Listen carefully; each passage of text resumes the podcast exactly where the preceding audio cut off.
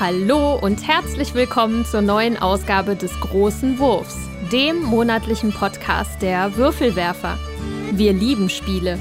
Und hier sind eure Gastgeber Jutta Wittkafel, Dominik Zöllner, Thomas List und Andreas Geiermann. Herzlich willkommen bei den Würfelwerfern. Hallo, liebe HörerInnen. Wir sind es wieder, eure Würfelwerfer. Mit mir am Tisch sitzen Jutta, Hallo. der Dominik, Hallöchen. Tommy Hi. und ich bin der Andreas. Wir hoffen, es geht euch soweit gut. Der große Wurf wird dieses Mal das Thema Starship Captains haben. Eine Neuheit, die um Essen herum erschienen ist, also um die Messe von Czech Games, Games Edition. Edition. Und der Autor ist Der Peter Hofgart. Genau. Und als ich das das erste Mal gesehen habe, fand ich das direkt, hat mein, mein Interesse geweckt, als ich das gesehen habe. Aber äh, die ganzen In- In- and Outs von diesem Spiel werden wir euch natürlich später noch erklären. Wir freuen uns schon drauf, also ich freue mich schon drauf, der Rest am Tisch kennt es noch nicht. Ne? Genau. Aber äh, ist ein, ja, werden wir gleich sehen. Wie geht's euch denn so? Ja, mir geht's gut. Ich war auf dem Brettspielwochenende und habe verschiedene Neuheiten spielen dürfen. Und ähm, das hat mir natürlich gut gefallen, wie ihr euch alle da draußen vorstellen könnt. Und von daher bin ich sehr ja, angeregt noch Eine, und aufgeregt. eine, eine intensive Spielphase gehabt. Ja, genau. Ja, das kann ich nicht so, nicht so von mir behaupten, aber Ja, bei mir kamen jetzt die Woche so die ersten Neuheiten auf den Tisch. Also wir nehmen jetzt ja gerade eine Woche nach der Spiel auf. Also für euch Spoiler. weit in der Vergangenheit. Äh, Ja, die ersten paar Kleinigkeiten kamen jetzt auf den Tisch, die ich mir da geholt habe. Und die großen Brettspielwochenenden, die stehen bei mir dann in zwei und drei Wochen an. Wochenenden. Deutsche schwer. Äh, stehen bald an. ja, ansonsten alles gut soweit. Der Tommy? Ja, soweit auch alles gut. Ich bin äh, ein bisschen müde. Die NRW-Herbstferien nähern sich dem Ende. Genau genommen geht es morgen wieder los. Aber jetzt die letzte Woche war relativ entspannt, muss ich sagen. Letzte Nacht habe ich meine Tochter noch von einer Party abgeholt. Deshalb bin ich müde. Ich dachte, du wärst wieder auf Welttournee gewesen. Nee, das nicht, das nicht. Aber ich habe... Äh, solange hab sie sich hab jetzt, abholen lässt, ist doch super. Ja. Nicht, nicht dass ich, ja, nee, Papa, ich komme schon irgendwann nach Hause. Ja, nee, ansonsten brettspielmäßig sah es wie immer sehr mau aus, aber Gi- Gitarre gespielt habe ich, nur nicht auf der Welttournee, sondern zu Hause in meinem Stübchen. Ja, gut. Dann gilt es für uns jetzt, äh, unsere Spielsektion einzuläuten. Würde Ja. ich sagen. Und das machen wir äh, hier nach. Ja. Ich Ja. fang mal an. Was? Du, ich Ja. hab doch gar nicht Jutta gesagt. Aber Ja. dann, du bist, man merkt richtig, du bist so im Brettspielfieber. Ja, das war so Dann, schön. dann leg los. Und zwar habe ich am Wochenende Heat gespielt. Ein Rennspiel aus dem Hause Days of Wonder. Und da wir das Spiel nicht besitzen, muss der Andreas jetzt mal nachschauen, von wem das ist. Das liefern wir dann gleich noch nach. Und äh, man kann das bis zu sechs Leuten spielen. Wir haben das zu viert gespielt und ähm, man hat verschiedene Parcours, die man sich aussuchen kann. Also sind mehr- mehrere Spielpläne auch drin, unterschiedlicher Art. Und in der einfachsten Version, die wir jetzt da gespielt haben, fährt man sozusagen um die Wette und das tut man, indem man Karten ausspielt, je nachdem, in welchem Gang man ist. Eins bis vier Gänge gibt's, also spielt man eins bis vier Karten aus. Die Zahlen werden addiert und dann fährt man um die Wette und da gibt's natürlich noch den ein oder anderen Trick, sag ich mal, Verlangsamungskarten oder Karten mit einem Pluszeichen, wo man dann nicht weiß, äh, also da muss man halt eine Karte aufdecken, vom Stapel verdeckt, die ist halt vorher verdeckt, da weiß man halt nicht, äh, was da kommt. Man hat immer sieben Karten auf der Hand, von denen man sich das aussuchen kann. Ja, und dann fährt man um die Wette. Und das war echt witzig. Das hat mir richtig gut gefallen, weil das wirklich nur ähm, so wenig Regeln sind, aber ähm, das Spiel trotzdem, sag ich mal, an Fahrt aufnimmt, weil man, wie gesagt, dann guckt, boah, jetzt ist der eine vorne, komme ich da überhaupt wieder hin und nein und vielleicht wird es schwierig und dann kann ich im Windschatten doch noch einen weiterfahren oder zwei und wenn ich der Letzte bin, dann darf ich sowieso noch einen weiterfahren und vielleicht muss ich halt noch eine Heatkarte äh, in mein Deck mischen, weil ich einen Fehler gemacht habe oder so. Dass das Deck dann halt ein bisschen verlangsamt. Die wird man auch zum Teil wieder los. Ja, und ähm, schönes Spiel. Jetzt hat der Andreas auch gesucht, Genau. wer es gemacht hat. Ähm, das ist das dynamische Autorenduo Asker Harding, Granerud und Daniel Skjold Pedersen. Bekannt Ja. von Sachen wie Kopenhagen, 13 Days, Flamme Rouge. Flamme Rouge, Das ist das, ja glaube ich, basiert. Ne? Genau. Mehr weiß ich aber auch nicht, da ich Flamme Rouge kenne, aber Heat nicht. Und Jutta, glaube umgekehrt, ne? Genau, genau. Es ist aber wirklich, also mir hat es Spaß gemacht und ähm, ja, es ist wirklich auch ein schönes Familienspiel. Also das, und ich finde, das kann man halt auch so wegspielen mal abends. Das ist nicht so, dass du dir großartig den Kopf machen musst, aber du kannst halt, wie gesagt, mit vier bis sechs Leuten, bei dreien musst du, glaube ich, noch irgendwas einmischen.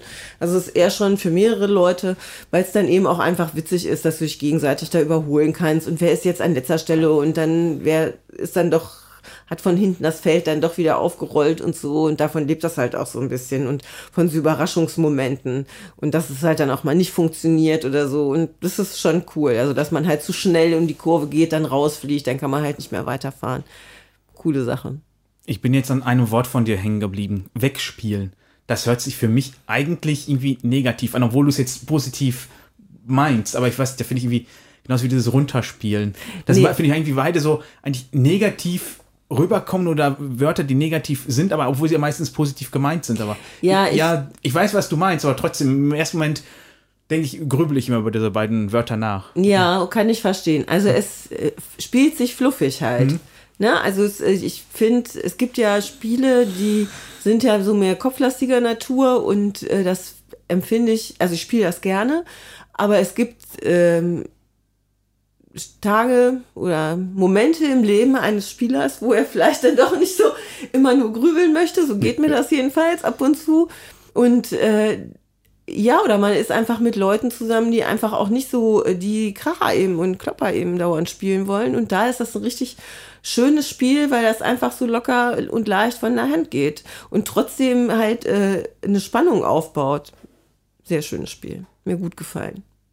Sehr schön. Also wie gesagt, ich hatte das so aufgefasst. Nur wenn man die Wörter so für sich betrachtet, finde ich, wirken die eher negativer, als sie im, im Regelfall immer gemeint sind. Ja, das ist gut, dass du das nochmal aufgreifst, finde ich, weil ich, das ist ja auch positiv, sag ich mal, zu bemerken. Dann kann man das auch einfach nochmal genauer erläutern. Jo, machen wir das Beste draus. Oder auch nicht.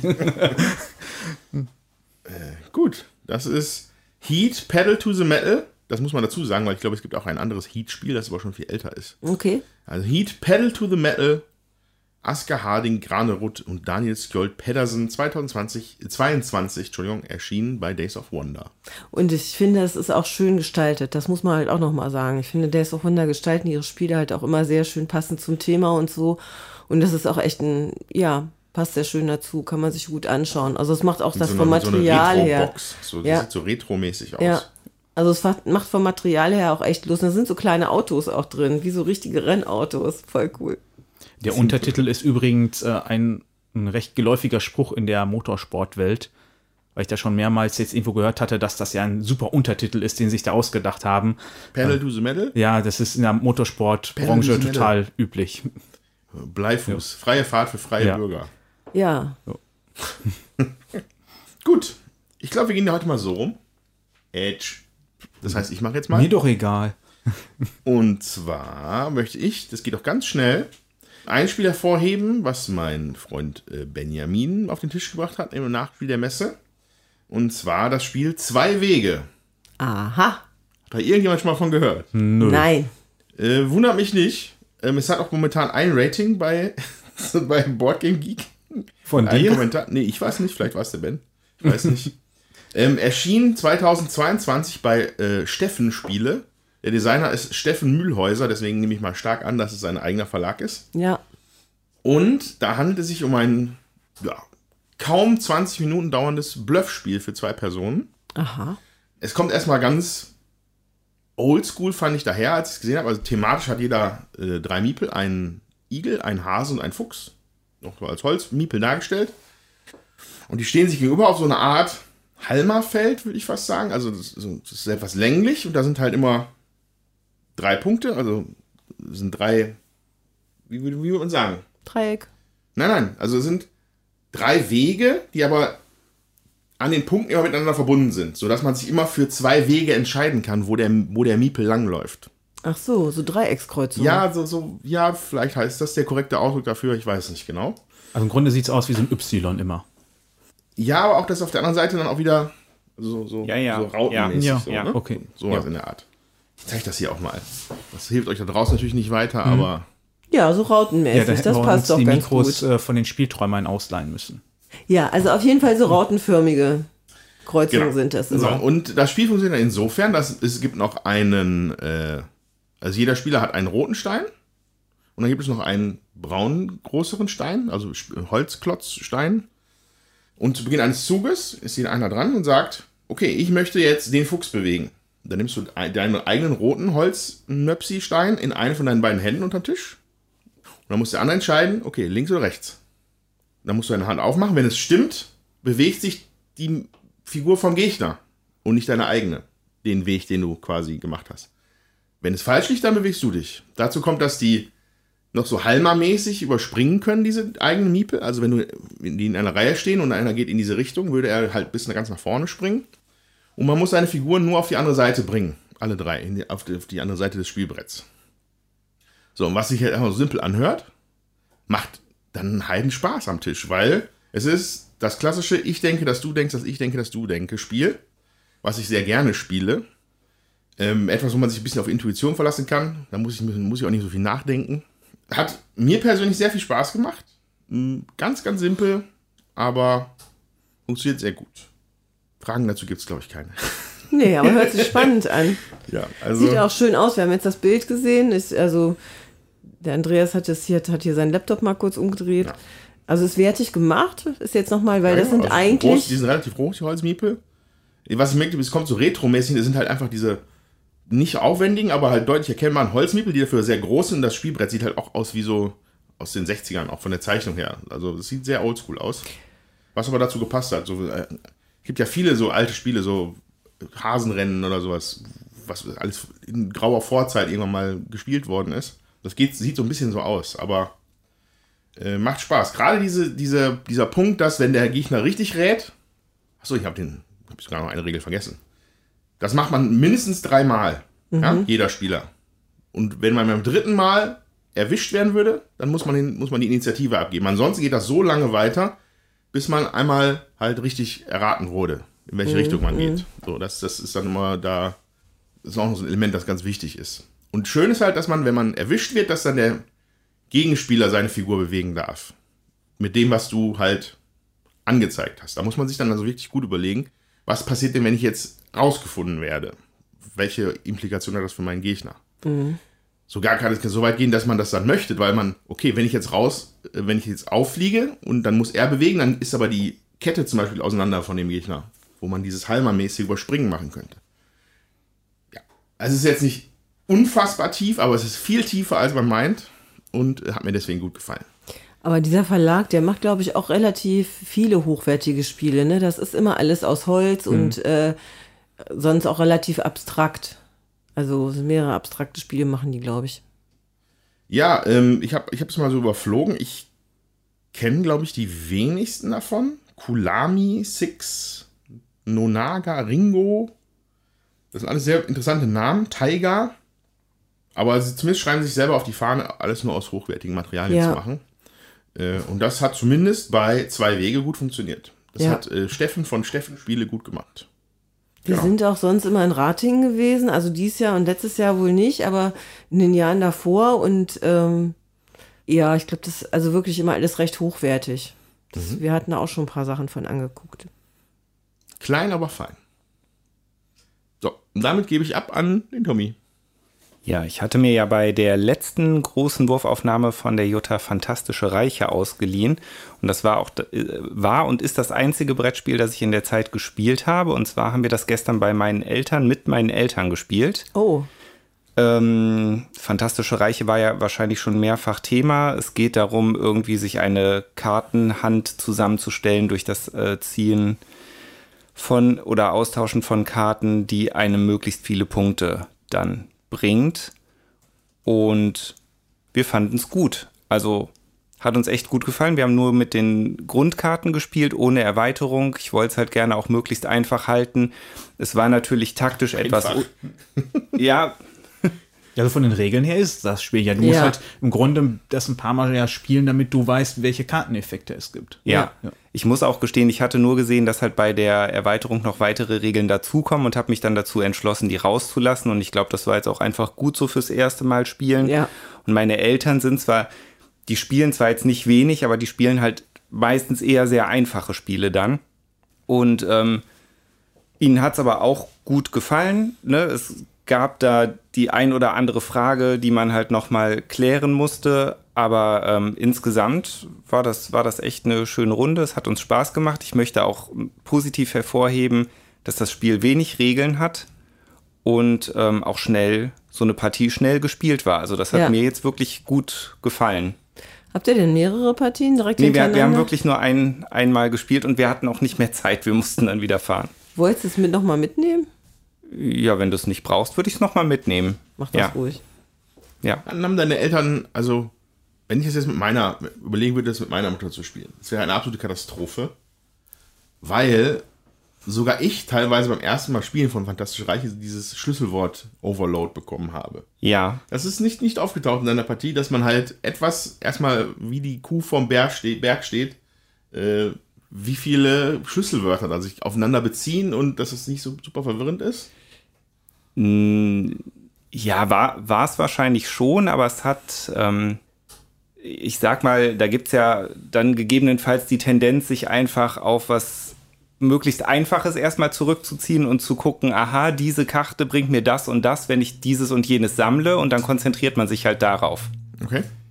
Und das hat, äh, hat halt ganz gut funktioniert. Also es war, keine Ahnung, also von, von den Punkteständen her, es waren jeweils zwei Personen sehr nah beieinander. Okay. Also mein, meine Mutter und ich waren sehr nah beieinander von den Punkten her und mein Vater und Lisa waren sehr nah beieinander. Der Abstand zwischen den Pärchen war relativ hoch.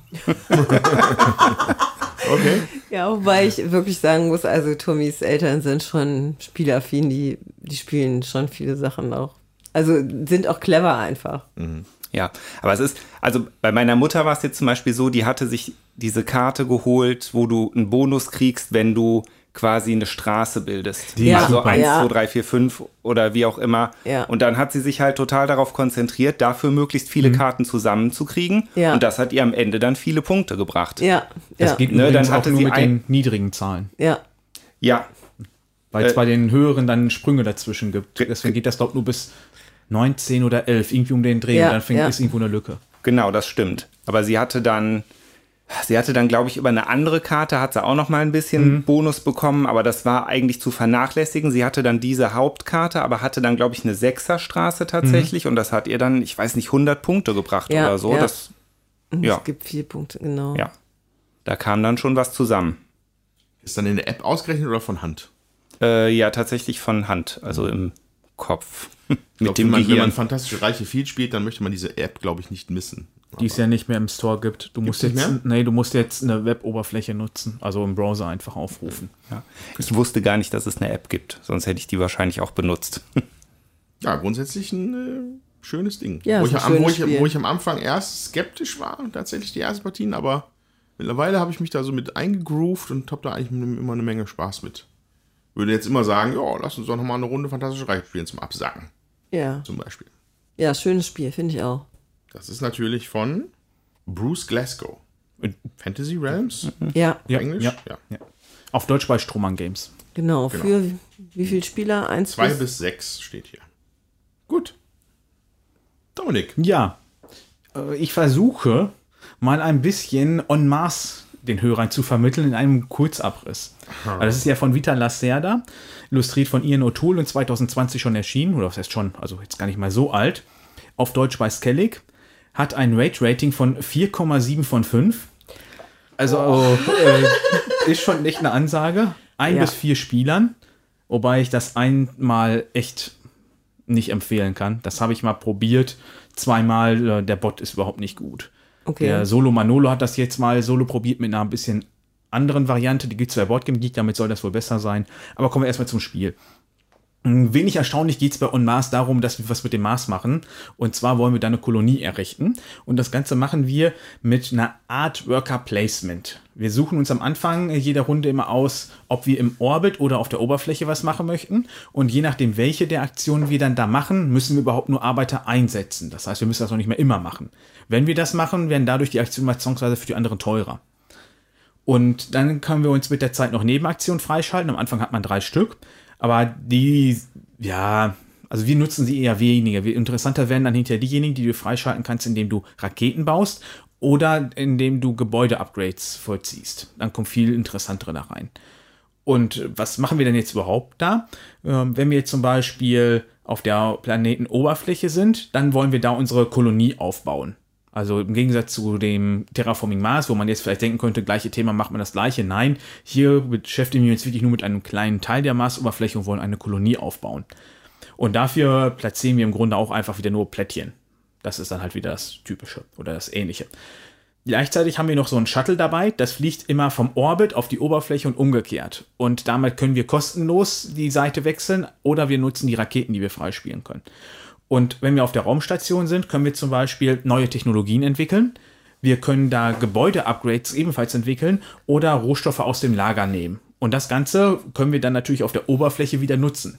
Also wir können dann da unsere Basis bauen. Dafür brauchen wir natürlich erstmal die Technologie, damit wir ausreichend groß die ganzen Komplexe bauen können. Hm, oder dass wir halt die Basis auch upgraden können. Das sind die ganzen Sachen, die ich in der Raumstation erstmal entwickeln muss. Gleichzeitig kann ich auf der Oberfläche Raketen bauen mm, oder halt auch neue Gebiete erkunden und davon dann profitieren. Und das Ganze funktioniert im Grunde auf der Oberfläche mit so einem Kreislauf von Rohstoffen, was im Grunde total logisch und banal ist, aber irgendwie muss man trotzdem erst auf diese Idee kommen. Und zwar, wenn ich ein Wassergebäude baue, produziere ich irgendwann Wasser, was ich dafür brauche, um Pflanzengebäude zu bauen. Das gleiche ist natürlich, brauche ich Pflanzen für Sauerstoff oder den Sauerstoff, um neue Kolonisten einsetzen zu können. Das heißt, eins wird immer vom anderen abhängig und das ist ein schöner Kreislauf wirklich. Das heißt, es ist nicht, ich brauche diese zwei Gebäude, um das zu bauen und das dann wieder für was ganz anderes, sondern das ist wirklich ein schöner Kreis. Und thematisch merkt man jetzt vielleicht schon, ne, ist das extrem schlüssig, das Ganze. Und es ist einer von diesen wenigen Heroes, die du wirklich über das Thema hin erklären kannst, warum du jetzt was machst. Das finde ich wirklich beeindruckend. Aber das finde ich zumindest von den beiden, dass er das, die ich kenne, äh, macht ihn, glaube ich, auch aus, dass man halt über das Thema äh, die Spiele erklären kann und dass das Thema wirklich gut durchkommt bei ihm immer. Was noch interessant ist, am Anfang habe ich einen Rohstoffmangel und je weiter das Spiel sich entwickelt, umso mehr Rohstoffe habe ich auf einmal, wo ich mir hinterher denke, ja, ich brauche jetzt gar nicht mehr produzieren, ich habe eh so viel, das werde ich eh nicht mehr los. Also von auch so dieser äh, Dynamik dahinter, dass das auf einmal so ein Überfluss ist, finde ich echt beeindruckend. Interessant finde ich ebenfalls das Spielende. Und zwar haben wir am Anfang drei Spielende-Karten ausliegen. Das sind irgendwelche Bedingungen, dass man zum Beispiel halt Ingenieure ansammeln muss. So die, oder nicht Ingenieure, sondern Genies oder Wissenschaftler. Die kann ich mir über eine gewisse Aktion einfach holen und da muss man dann zum Beispiel in einer Zweierpartie vier Stück von haben, dann ist diese Karte erledigt. Und das Spiel endet entweder, wenn alle drei erfüllt sind oder die Kolonie ein gewisses Level erreicht. Weil zwischendrin an bestimmten Stellen heißt es dann, jetzt braucht ihr nur noch zwei Bedingungen erfüllen. Welche sind dann vollkommen egal. Das heißt, das beschleunigt das dann noch, wenn die Kolonie immer weiter fortschreitet, endet dadurch dann das Spiel auch. Wobei sich das meistens so ein bisschen miteinander bedingt. Was echt mühselig ist, sind die vielen kleinteiligen Regeln und Details. Das geht so schnell, dass man da was vergisst. Also wir haben das jetzt innerhalb von zwei Wochen zweimal gespielt und wir waren relativ schnell wieder drin, aber es gibt so viele Ecken, wo man dann doch wieder vergisst, einfach wenn du das machst, dann darfst du ja auch nochmal hier das dir nehmen. Oder, ach, du hast das gemacht, jetzt bekommst du auch mal Kristalle, was da so ein kleiner Rohstoff einfach ist. Und da muss man sich im Grunde gegenseitig schon die ganze Zeit daran erinnern. Ähm, ja, das ist so der einzige Kritikpunkt, den ich wirklich habe. Ähm, ansonsten natürlich genau das, was ich will. So ein richtiger Brainburner wurde grübelst ohne Ende, aber es natürlich umso schöner ist, wenn das Ganze dann aufgeht und du hinterher dann eine richtige schöne Maschine am Laufen hast. Ähm, ja, und wie eben erwähnt, Terraforming Mars denkt man zuerst dran, da ist überhaupt kein Vergleich zu. Jo, das ist im Grunde ein grob Überblick über On Mars. Gibt es da ein Glückselement oder ist das komplett glücksfrei? Das ist glücksfrei. Ja. ja. Hast du eine Übersichtskarte über äh, die Sachen, äh, was du machen kannst und welche Rohstoffe oder was du da bekommst? Also du hast eine kleine Karte mit dabei, wo dann halt die Aktionen äh, eben drauf abgebildet sind und auch erklärt sind und auch welche Schritte man machen muss, wenn man den mit dem Shuttle mitfliegt oder halt selber fliegt. Und auf ja, Kosten sind im Grunde nur relevant für wenige Sachen. Das ist im Grunde beim Bauen. Ähm, Und da hat man die dann auf so einem kleinen Inlay liegen und da ist dann direkt immer drunter abgebildet, was man dafür benötigt. Also die Kosten sind immer da, wo ich was bauen will, direkt mit dargestellt. Ja. Wie lang war die Spieldauer für die Erstpartie mit Regeln? Oh, die Erstpartie habe ich mir selber angetan, zweihändig. Da habe ich keine Ahnung, wie lang die war. Ähm, ich weiß. Irgendwann eingeschlafen, bewusstlos über dem Tisch. Na, so schlimm war es nicht, aber kurz davor, glaube ich. Ähm, die letzte Partie waren jetzt eine Stunde 40, glaube und die davor war zwei Stunden 15. Das beides zu zweit. Ja. Ja. Also, das dauert schon sein bisschen. Also, ich denke mal, zu zweit in unter anderthalb Stunden glaube ich nicht. Und ich glaube, selbst das ist dann schon echt sportlich. Würdest du denn das für mehr als zwei Leute überhaupt empfehlen? Ähm, Ich glaube, die Erstpartie ist echt hart. Ich kann mir aber vorstellen, dass es schon interessant ist mit mehr als zwei Spielern. Und du hast ja jetzt nur kleine Aspekte, wo eingegriffen wird. Das ist dann zum Beispiel der Rohstoffmarkt, der wird nicht ganz voll gefüllt. Und in Technologien gibt es quasi zwei Sets und da wird nur einer davon genutzt, sodass jede Technologie nur einmal vorhanden ist. Ich werde vermutlich äh, in zwei Wochen bei dem Spieletreff von den äh, Spielträumern mal mit äh, vier spielen. Das ist auch das erste Mal, dass ich mit mehr als zwei spiele. Dann kann ich natürlich mehr sagen dazu. Bei laut Boardgame Geek ist es, glaube ich, zu dritt oder viert eher empfohlen als zu zweit, wobei ich jetzt noch nicht genau abschätzen kann, warum das so ist. Also ich gehe auch davon aus, dass wenn man das zu dritt oder viert spielt und das mit Erstspielern dabei, dass das locker die vier Stunden dauern wird. Ich stelle sie jetzt die Schicksalsfrage. Werden wir irgendwann mal einen Lacerda in diesem Podcast behandeln? Wollen wir ein Brettspielwochenende Alle- machen? gucken- Sollen wir uns hier einschließen? Ja. Also der hier ist ja, glaube ich, so der komplexeste, so wie ich das mal mitbekommen habe. Ähm, der haut natürlich schon rein. Ich glaube, da sollten wir das vorher irgendwie alle mal gemeinsam gespielt haben, damit das bekannt ist und man nicht die Regeln komplett neu erklären muss. Weil die Regelerklärung dauert auch da seine Dreiviertelstunde bis Stunde. Und das plus die Spielzeit, das ist halt ordentlich. Ja, also ich kann es nicht leugnen, dass ich da schon immer mal wieder Interesse merke bei mir an, an Lacerda-Spielen. Dass jetzt Dominik auch nochmal jetzt äh, sich da eine, eine Kurzzusammenfassung hat äh, einfallen lassen. Danke dafür. Sehr gerne. Ähm, ich glaube, dass das nicht ohne Hintergedanken ist. ähm, ja, wir sollten das nochmal beleu beleuchten, vielleicht fürs kommende Jahr, ob wir das nicht vielleicht tatsächlich immer mal durchziehen. Aber es geht ja zu dritt bestimmt besser als zu viert, oder? Würdest du Andreas rauslassen der oder was? hat am Wochenende was Besseres vor. Ja, also ich glaube, in unserer normalen Podcast-Zeit, die wir uns dafür nehmen, wird das sehr eng. Nee, das geht nicht. Ja, ich habe noch Tribes of the Wind gespielt. Ein Spiel aus dem aus einem französischen Verlag. La Boîte de Jeu. Genau, und das heißt auf Französisch auch, glaube ich, anders. Les Trus. Le, Les Tribus de Vent. Genau. Könnte heißen so, weiß ich nicht. Ich bin nicht, mein Französisch ist sehr eingerostet. Ja, meins ist auch nicht so besonders gut. Wir haben auf jeden Fall die englische Regel dazu gehabt. Und es ist ein Spiel, wo man äh, über ein Kartenmanagementsystem seinen Plan mit Plättchen bestückt, um Siegpunkte zu generieren, bestimmte Aufgaben zu erfüllen, Städte zu bauen und so weiter. Der Plan ist übersät mit äh, Pollution-Markern sozusagen und also Umweltverschmutzungsmarkern, Luftverdreckungsmarkern sozusagen und die muss man erstmal wegräumen vom Spielplan, damit man dann überhaupt Waldplättchen bauen kann. Und das passiert, wie gesagt, über diese Karten. Es gibt vier verschiedene Sorten von Karten.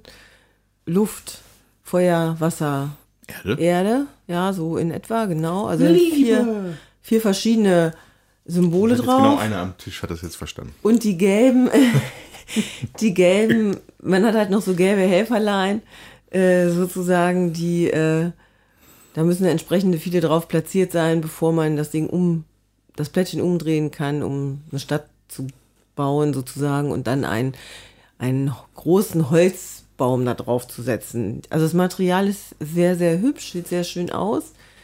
Vom Spiel her, habe das jetzt äh, zweimal erst gespielt, also ich kann sagen, das ist jetzt wirklich nur ein Ersteindruck. Ist es vom Gefühl her so, mich stört die Karten liegen verdeckt aus, die man sich halt nimmt. Und das stört mich eigentlich, weil ich nicht weiß, was ich auf der Karte ziehe. Und ähm, die Karten bedingen so ein bisschen aufeinander, äh, was man auf der Hand hat oder was die anderen äh, auf der Hand haben an Elementen, sage ich jetzt mal, was man dann eben machen kann mit dieser Karte. Da sind so ähm, da kriegt, generiert man halt Ressourcen. Man baut Plättchen, man kann die Pollution-Marker wegmachen, man kann gelbe Leute bewegen oder man kriegt halt Wasser. Wasser brauche ich, damit ich eben diese Waldplättchen bauen kann. Und das äh, ist halt nicht immer ganz stimmig, weil ich halt ja nie weiß, was ich kriege und da ist so ein gewisses Glückselement drin und merke ich persönlich, dass mich das äh, etwas stört, dass ich das nicht so sehr einschätzen kann. Von daher fällt es schon auch eher in die Kategorie Familienspiel. Ziel des Spiels ist aber eigentlich, sich die Karten dann so aufzubauen, dass du immer diese Karten alle nutzen kannst, die du auf der Hand hast. Ich werde das jetzt, äh, also ich hoffe, der Steffen spielt es nochmal mit mir, dass wir das auch mal mit offenen Karten dann, die in der Mitte ausliegen, spielen, weil ich habe dann das Gefühl, dass ich da mehr Einfluss drauf habe. Und vielleicht macht es mir dann mehr Spaß, so. Ansonsten würde ich wirklich sagen, da ist viel auch dem Zufall überlassen. Ist auf jeden Fall sehr schön gestaltet von Vincent Dutray und ähm, macht optisch echt was her, auf jeden Fall. Also sieht sehr hübsch auf dem Tisch aus. Der Autor vom Spiel ist Joachim Thum. So heißt er vermutlich. Genau. Da wir des Französischen alle nicht so mächtig sind, vermuten wir das nur. Wunderbar. Da muss ich jetzt berichten? Du musst gar nicht. Doch, ich muss berichten, weil ich muss von meinem Sorgenkind berichten. Oh, oh. Ja, ich bin ein bisschen, ich bin noch, wir, wir sprechen jetzt mal drüber. Ich möchte gerne von The Great Split berichten. Ähm, auch eine Neuheit, die um Essen herum erschienen ist. Die Autoren sind Hjalmar Hach und Lorenzo Silva, die ja auch schon öfter was zusammen gemacht haben. Erschien bei Horrible Guild.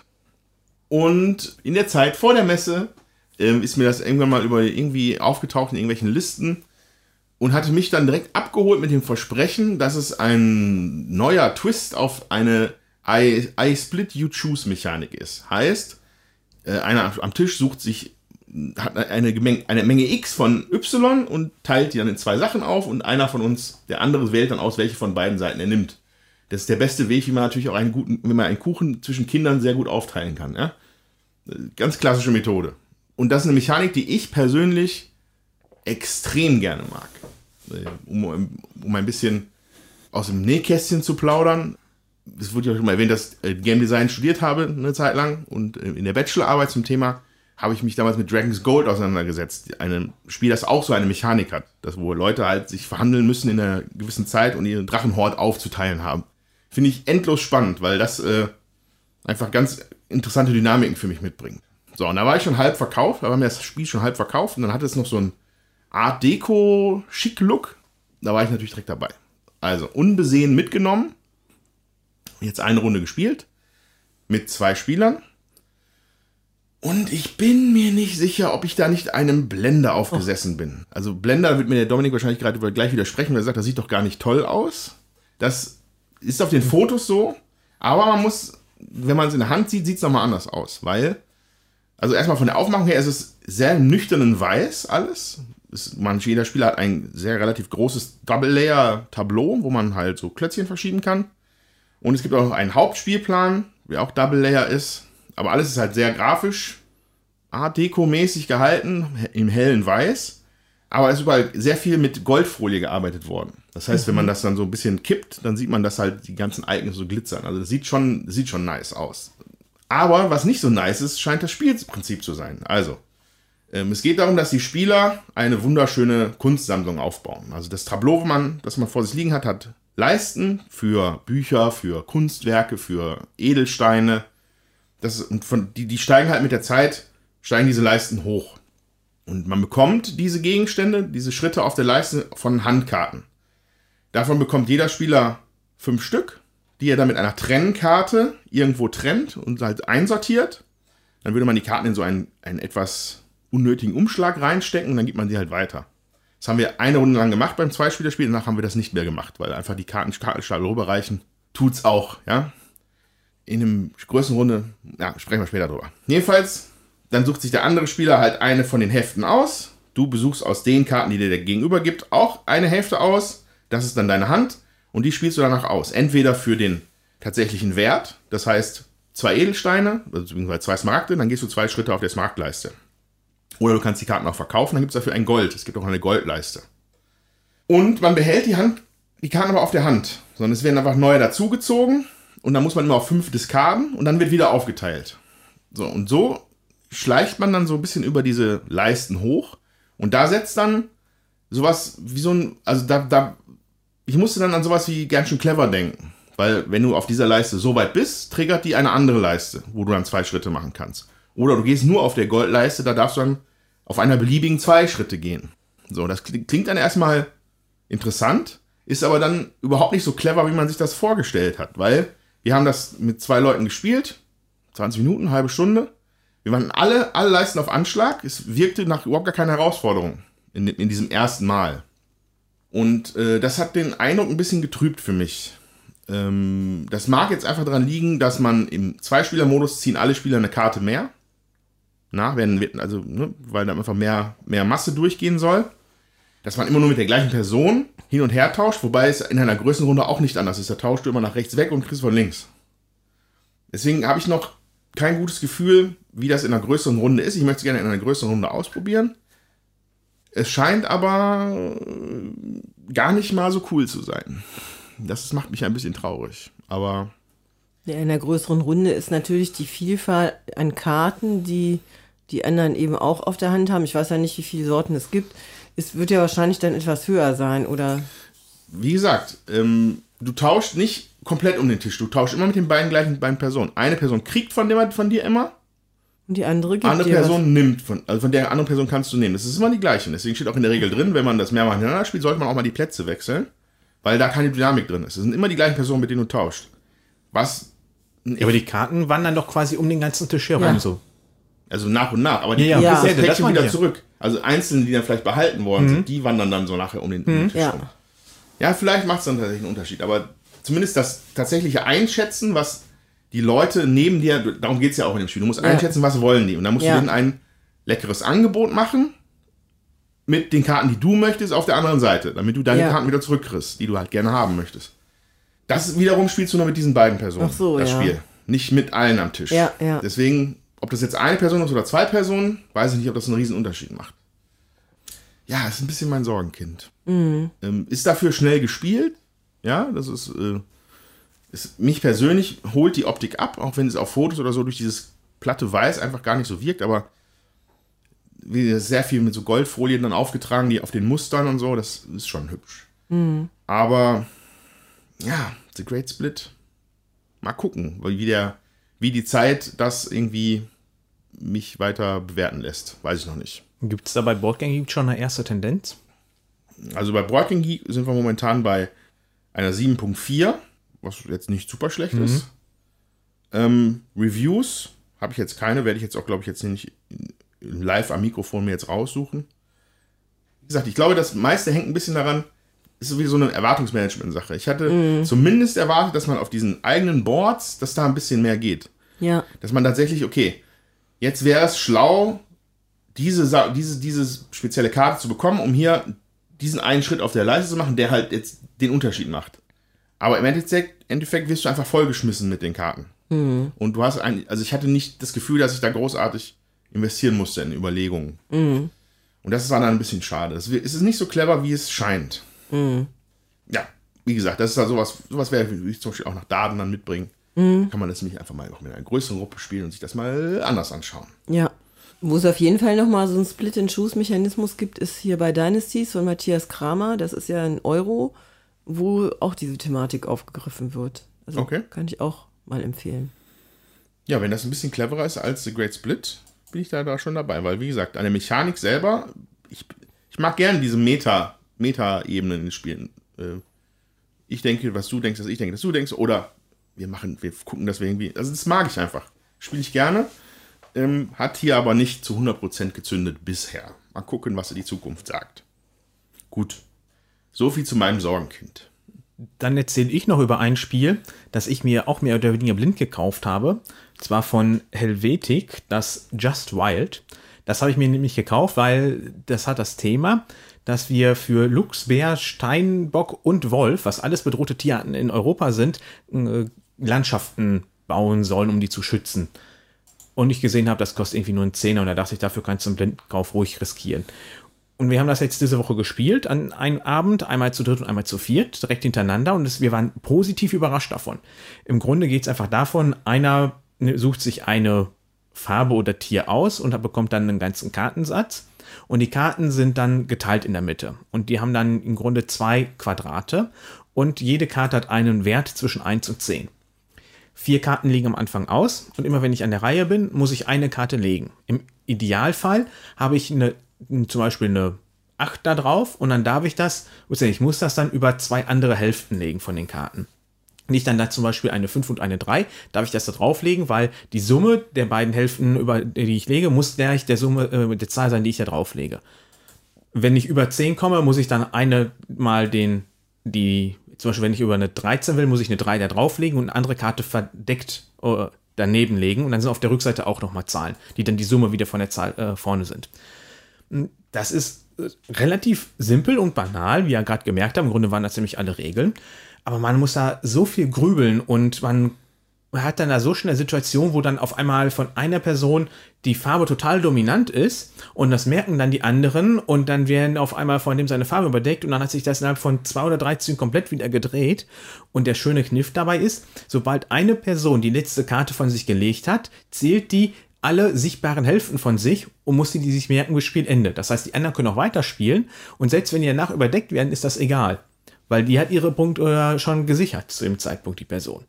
Und das ist echt beeindruckend gewesen. Wir haben da ungefähr eine halbe Stunde jedes Mal gespielt, egal ob zu dritt oder zu viert. Ja, man kann da noch gewisse Gebiete sich so blockieren, wenn da Babys mit auf der Karte sind.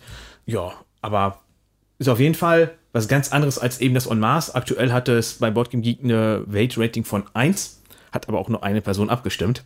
Äh, aber ich würde das irgendwie so auch auf jeden Fall in dem Niveau ansiedeln. Ja, wir waren auf jeden Fall sehr positiv überrascht davon, von diesem kleinen Spiel, wo ich glaube, keiner großartig was von erwartet hatte, dass man da doch gut was zu grübeln hat und das äh, ordentlich was ähm, ja, zum Nachdenken bietet. Schön. Ja.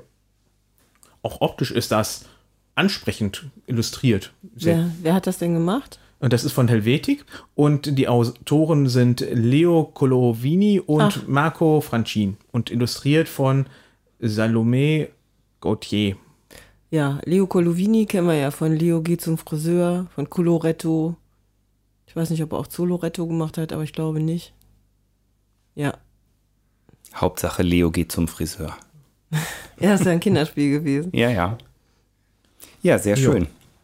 Ja, Gut, haben wir noch was? Oder dann machen wir jetzt ein Schleifchen darum und äh, werden jetzt äh, boldly dahin gehen, wo noch nie einer zuvor hingegangen ist.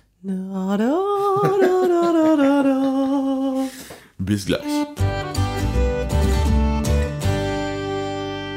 So, liebe HörerInnen, da sind wir wieder. Wir sind zurück aus den äh, Tiefen des Weltalls, haben eine Reise ins Unbekannte gewagt und haben eine Runde Starship Captains gespielt. Bevor wir aber auf das Spiel zu sprechen kommen, ähm, wollen wir natürlich erstmal noch ein bisschen darüber sprechen, wo es hier eigentlich thematisch hingegangen ist. Äh, ich weiß nicht, ob ich mir da zustimmen will, aber es wirkt ja jetzt auf den ersten Blick erstmal, als ob sie sich ein bisschen an Star Trek orientiert hätten, oder? Ich finde schon alleine auf dem Cover von dem Spiel und eben auch, ja, ich dachte, das wäre auch auf der äh, Spielanleitung drauf. Also auf dem Cover vom Spiel ist halt so eine Figur, die ja so einen fast typischen Trekkie-Anzug anhat und das finde ich schon relativ cool. Und auch diese Dame da an der, ähm, es sieht auch so aus, als säßen Leute ähm, äh, an so Konsolen, sag ich jetzt mal, wo man eben auch bei Star Trek dran arbeitet, wenn die da in, in ihrem Raumschiff sitzen und ähm, ja. Wobei im gleichen Maß natürlich auch noch so ein bisschen, ich würde mal sagen, so eher so ein bisschen so Comic-artige Fantasy-Elemente da drin vorkommen. Also das ganze Ding sieht halt eher Comic-mäßig aus. Also wenn ja. es ist ein Star Trek-Comic. Ja. Und darüber hinaus dann auch noch einer, der relativ, meiner Meinung nach, zeitgemäß aussieht, also mit so ja. knalligen Farben und so. Ja. Aber da ist das da zum Beispiel ein, ein Weltraumpirat ist, der einen, einen Haken hat und eine Glaskugel zum Atmen hat. Das ist natürlich dann auch eher nicht unbedingt mehr Star Trek, aber es ist halt ja. Science-Fiction-Spaß im größten Sinne, sag ich mal so. Ja. Wobei ja die ähm, schönen Pappraumschiffe, mit denen wir hier rumgeflogen sind, von der Form her auch deutliche Anleihen an ein Schiff namens Enterprise haben. Ja, die berühmte stimmt. Untertassenform. Form. Ja, ja. Sehr gut. Er liegt ja vielleicht daran, dass der Peter Hofgard oder Hofgard ein Riesenfan von äh, The Next Generation war und ja ein Spiel entwickeln wollte, was irgendwie in die Richtung geht. Ja. Könnte ja vielleicht damit zusammenhängen. Also das kann ich mir schon vorstellen. Also, dass man da Fan von ist. Ich fand, die haben halt auch diese humanistische Anschauung, dass man halt in Frieden miteinander leben soll und alle respektieren und sich gegenseitig. Also zu gucken, dass man kommunikative Missverständnisse, die aufgrund von unterschiedlichen Kulturen äh, sich ergeben, dass man die eben einfach beseitigt. Und ähm, das ist, äh, finde ich, in der Serie sehr schön rausgekommen. So. Wobei ich, ich, würde, ich würde fast davon ausgehen, wenn äh, Jean-Luc Picard einem Piraten wie hier begegnet wäre, er hätte ihn wahrscheinlich verhandelt und nicht einfach abgeschossen. Ja, genau. das ist richtig. Ja, ähm, aber das kann ich dem Autor natürlich äh, nicht verübeln, dass er großer Fan von Next Generation ist. Es geht mir ähnlich. Ich weiß nicht, wie alt er ist, aber ich nehme an, dass er in einem ähnlichen Altersspektrum ist wie ich. Weil wenn man mit 42 jetzt mittlerweile ist, dann ist man aufgewachsen mit Star Trek The Next Generation, äh, was Ende der 80er ja angefangen hat. Ich glaube 88, 89 oder so war die erste Staffel. 87 bis 94. Dann ging es in die Mitte der 90er rein. Natürlich eine der prägendsten Phasen, so was auch die Interessen und so die Nerdhaftigkeit angeht. Und das hat bei mir natürlich mega reingehauen. Also ich habe das geliebt, Star Trek Next Generation. Das lief, glaube ich, damals noch auf dem ZDF. Bevor, Ja. es, bevor es irgendwann mal gewandert ist auf die Privatsender, aber es lief irgendwann nachmittags irgendwie bei ZDF. Und ich weiß noch, wie ich das das erste Mal gesehen habe. Und ich war völlig, ich war hin und weg. Was, sowas Tolles habe ich noch nie gesehen. So, so bunte Aliens und die haben geile Weltraum-Action gehabt und sie haben Dinge erforscht. Das war einfach toll. Also du hast die davor nicht gesehen mit Captain Kirk Nee, und so. äh, Das habe ich dann in der Retrospektive gesehen, Ach aber da so. habe ich natürlich nicht gelebt, ne? Sag ich mal. ja, Ähm, okay. ähm, das war dann auch immer, auch wenn ich mittlerweile immer auch eine gewisse Wertschätzung habe für die Originalserie, ist für mich Next Generation einfach der Goldstandard, was Star Trek angeht. Ja, also Ja. ich finde, das kann man nicht vergleichen.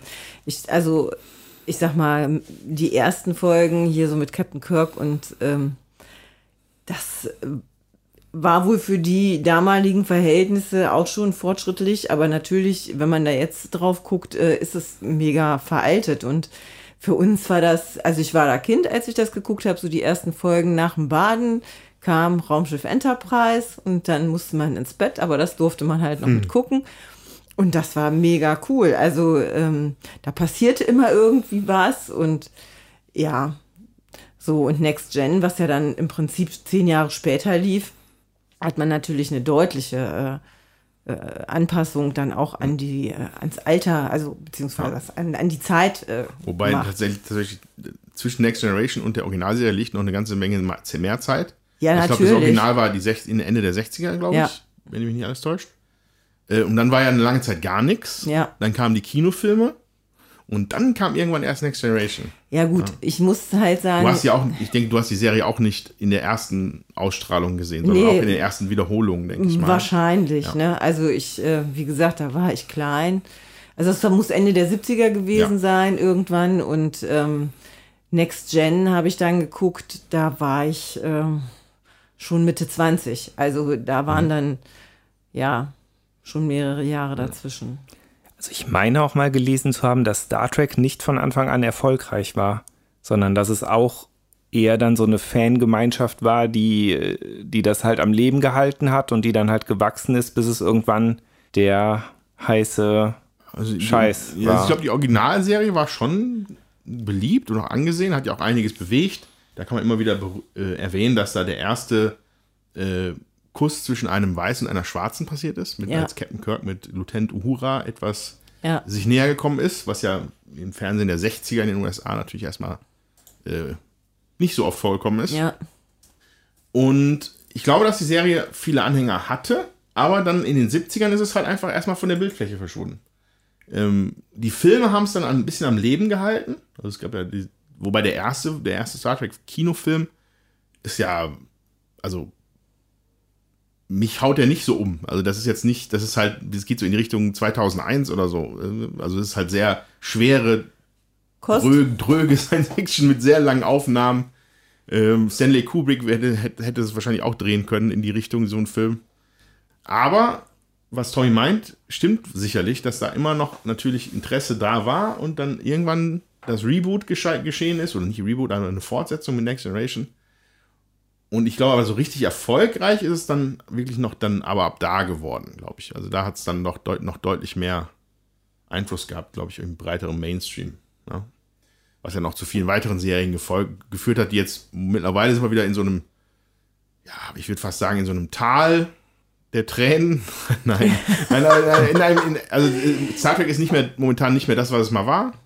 Eine Zeit lang. Ähm, die 90er, Anfang 2000 war das noch ganz anders. Ähm, aber es, die Franchise existiert noch. Es werden Spiele damit dafür gemacht, Computerspiele. Es gibt noch Serien vereinzelt im Streaming-Bereich. Und äh, ja. Ja, ich möchte, möchte noch mal ich, ich, möchte nur noch mal kurz sagen, ich habe mal nachgeschaut. Die Serie wurde aufgrund mangelnder Einschaltquoten trotz Protesten von Fans 1969 endgültig eingestellt. Okay. Ja. Ja, und ich äh, möchte noch mal sagen, es gab äh, so eine Whoopi Goldberg, spielt ja jetzt in der letzten Staffel eben auch noch mal mit.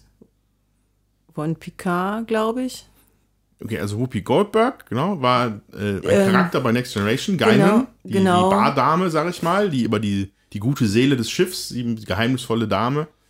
Äh, ob die jetzt bei Picard nochmal vorkommen ist, weiß ich gar nicht. Ja, als Zeitreisende, aber was ich dazu sagen wollte, die hat halt mal im Interview gesagt, dass sie das nachhaltig beeinflusst hat und dass sie auch deswegen Schauspielerin werden wollte, weil eben Lieutenant Uhura, die erste schwarze Frau mhm. im Fernsehen, dann eben auch ähm, sie so nachhaltig beeindruckt hat. Und das finde ich ist schon auch, ähm, also die, das hatte halt auch eine Vorbildfunktion, gerade ja. äh, für Menschen, die zu der damaligen Zeit äh, halt chancenmäßig nicht gleichberechtigt waren in den USA. Das muss man halt einfach mal so sagen. Und vielleicht auch jetzt zum Teil immer noch nicht sind. Ich lebe da nicht, kann das nicht beurteilen. Ja. Getragen wird es halt schon immer von der Vision von Gene Roddenberry, also der die Originalserie erfunden hat, der dann auch bei Next Generation noch mitgemacht hat. Ich glaube, mittlerweile schon einige Jahre tot. Der halt immer so ein, ich könnte es gar nicht, ich habe jetzt kein Buch gelesen über ihn, aber er hat halt immer so einen positiven Ausblick in die Zukunft gehabt dass äh, die Menschheit irgendwann mal zusammenfinden wird, um dann in eine glückliche Zukunft zu gehen, weil in der, in der Welt von Star Trek sind größten, also äh, Armut, Hunger und so was ist alles eigentlich beseitigt durch Technologie und alle stehen aneinander. Es, also die, auf der Erde gibt es keine Kriege mehr in dem Sinne, wenn dann Krieg, hat man Kriege innerhalb der Sternensysteme, äh, worauf, worauf aber die Menschen immer möglichst versuchen, natürlich auch möglichst friedlich dann aufzugehen. Also das ist dann so eine ja, so eine positive Sicht auf eine Science Fiction, die halt da eigentlich relativ einzigartig ist, finde ich, bei Star Trek so. Oft hast du Science Fiction immer so ein bisschen düster, ein bisschen dreckig, ein bisschen kriegerischer. Hm, bei Star Trek ist es halt, bis auf ein paar Ausnahmen, eigentlich immer so, ja, freundlich, sag ich mal, freundlich. also was, was man jetzt natürlich auf jeden Fall schon raushört, dass wir hier mit, mit drei Leuten am Tisch sitzen, die auf jeden Fall mit Star Trek schon relativ viel verbinden. Wie ist es denn für dich, Dominik, der mit Star Trek eigentlich nicht so viel am Hut hat? Ja, also ich habe das damals irgendwie auf Tele 5 oder sowas zu meinen oh, Schulzeiten oh, da geguckt. Tele 5. Ja, oh je. Äh, da habe ich dann diverse geguckt. Ich weiß auch, dass ich ähm, Next Generation und Voyager geguckt habe. Keine Ahnung, ob ich jemals alles gesehen habe oder sowas, aber ich bin auch mehr der Star Wars-Fan. Äh, da könnte ich jetzt erzählen, so wie ihr gerade. Ich habe dann einfach mal allgemein so ein bisschen geguckt, was diese Serie ausgemacht hat und so ein paar Fakten vielleicht herauszufinden. Ähm, was ich dann interessant fand, war, dass es halt sieben Staffeln gibt und die sind mit der Sternzeit verknüpft. Und die Sternzeit fängt immer mit vier an Mhm. Dann kommt die Staffelnummer und dann kommen drei beliebige Zahlen. Ach. Ja. ja das ist interessant. Ja, ja. Das ja. habe ich aber auch nur zu dieser Staffel gefunden. Dass Sternzeit das da 41359. Ja, dann weiß er, dass das aus der ersten Staffel der Tee ist. kalt. Ja. Das Ganze spielt dann irgendwie 2364 bis 70. Das ist ja irgendwie Zukunft. Wahrscheinlich weit genug weg, damit man sich irgendwas ausdenken konnte.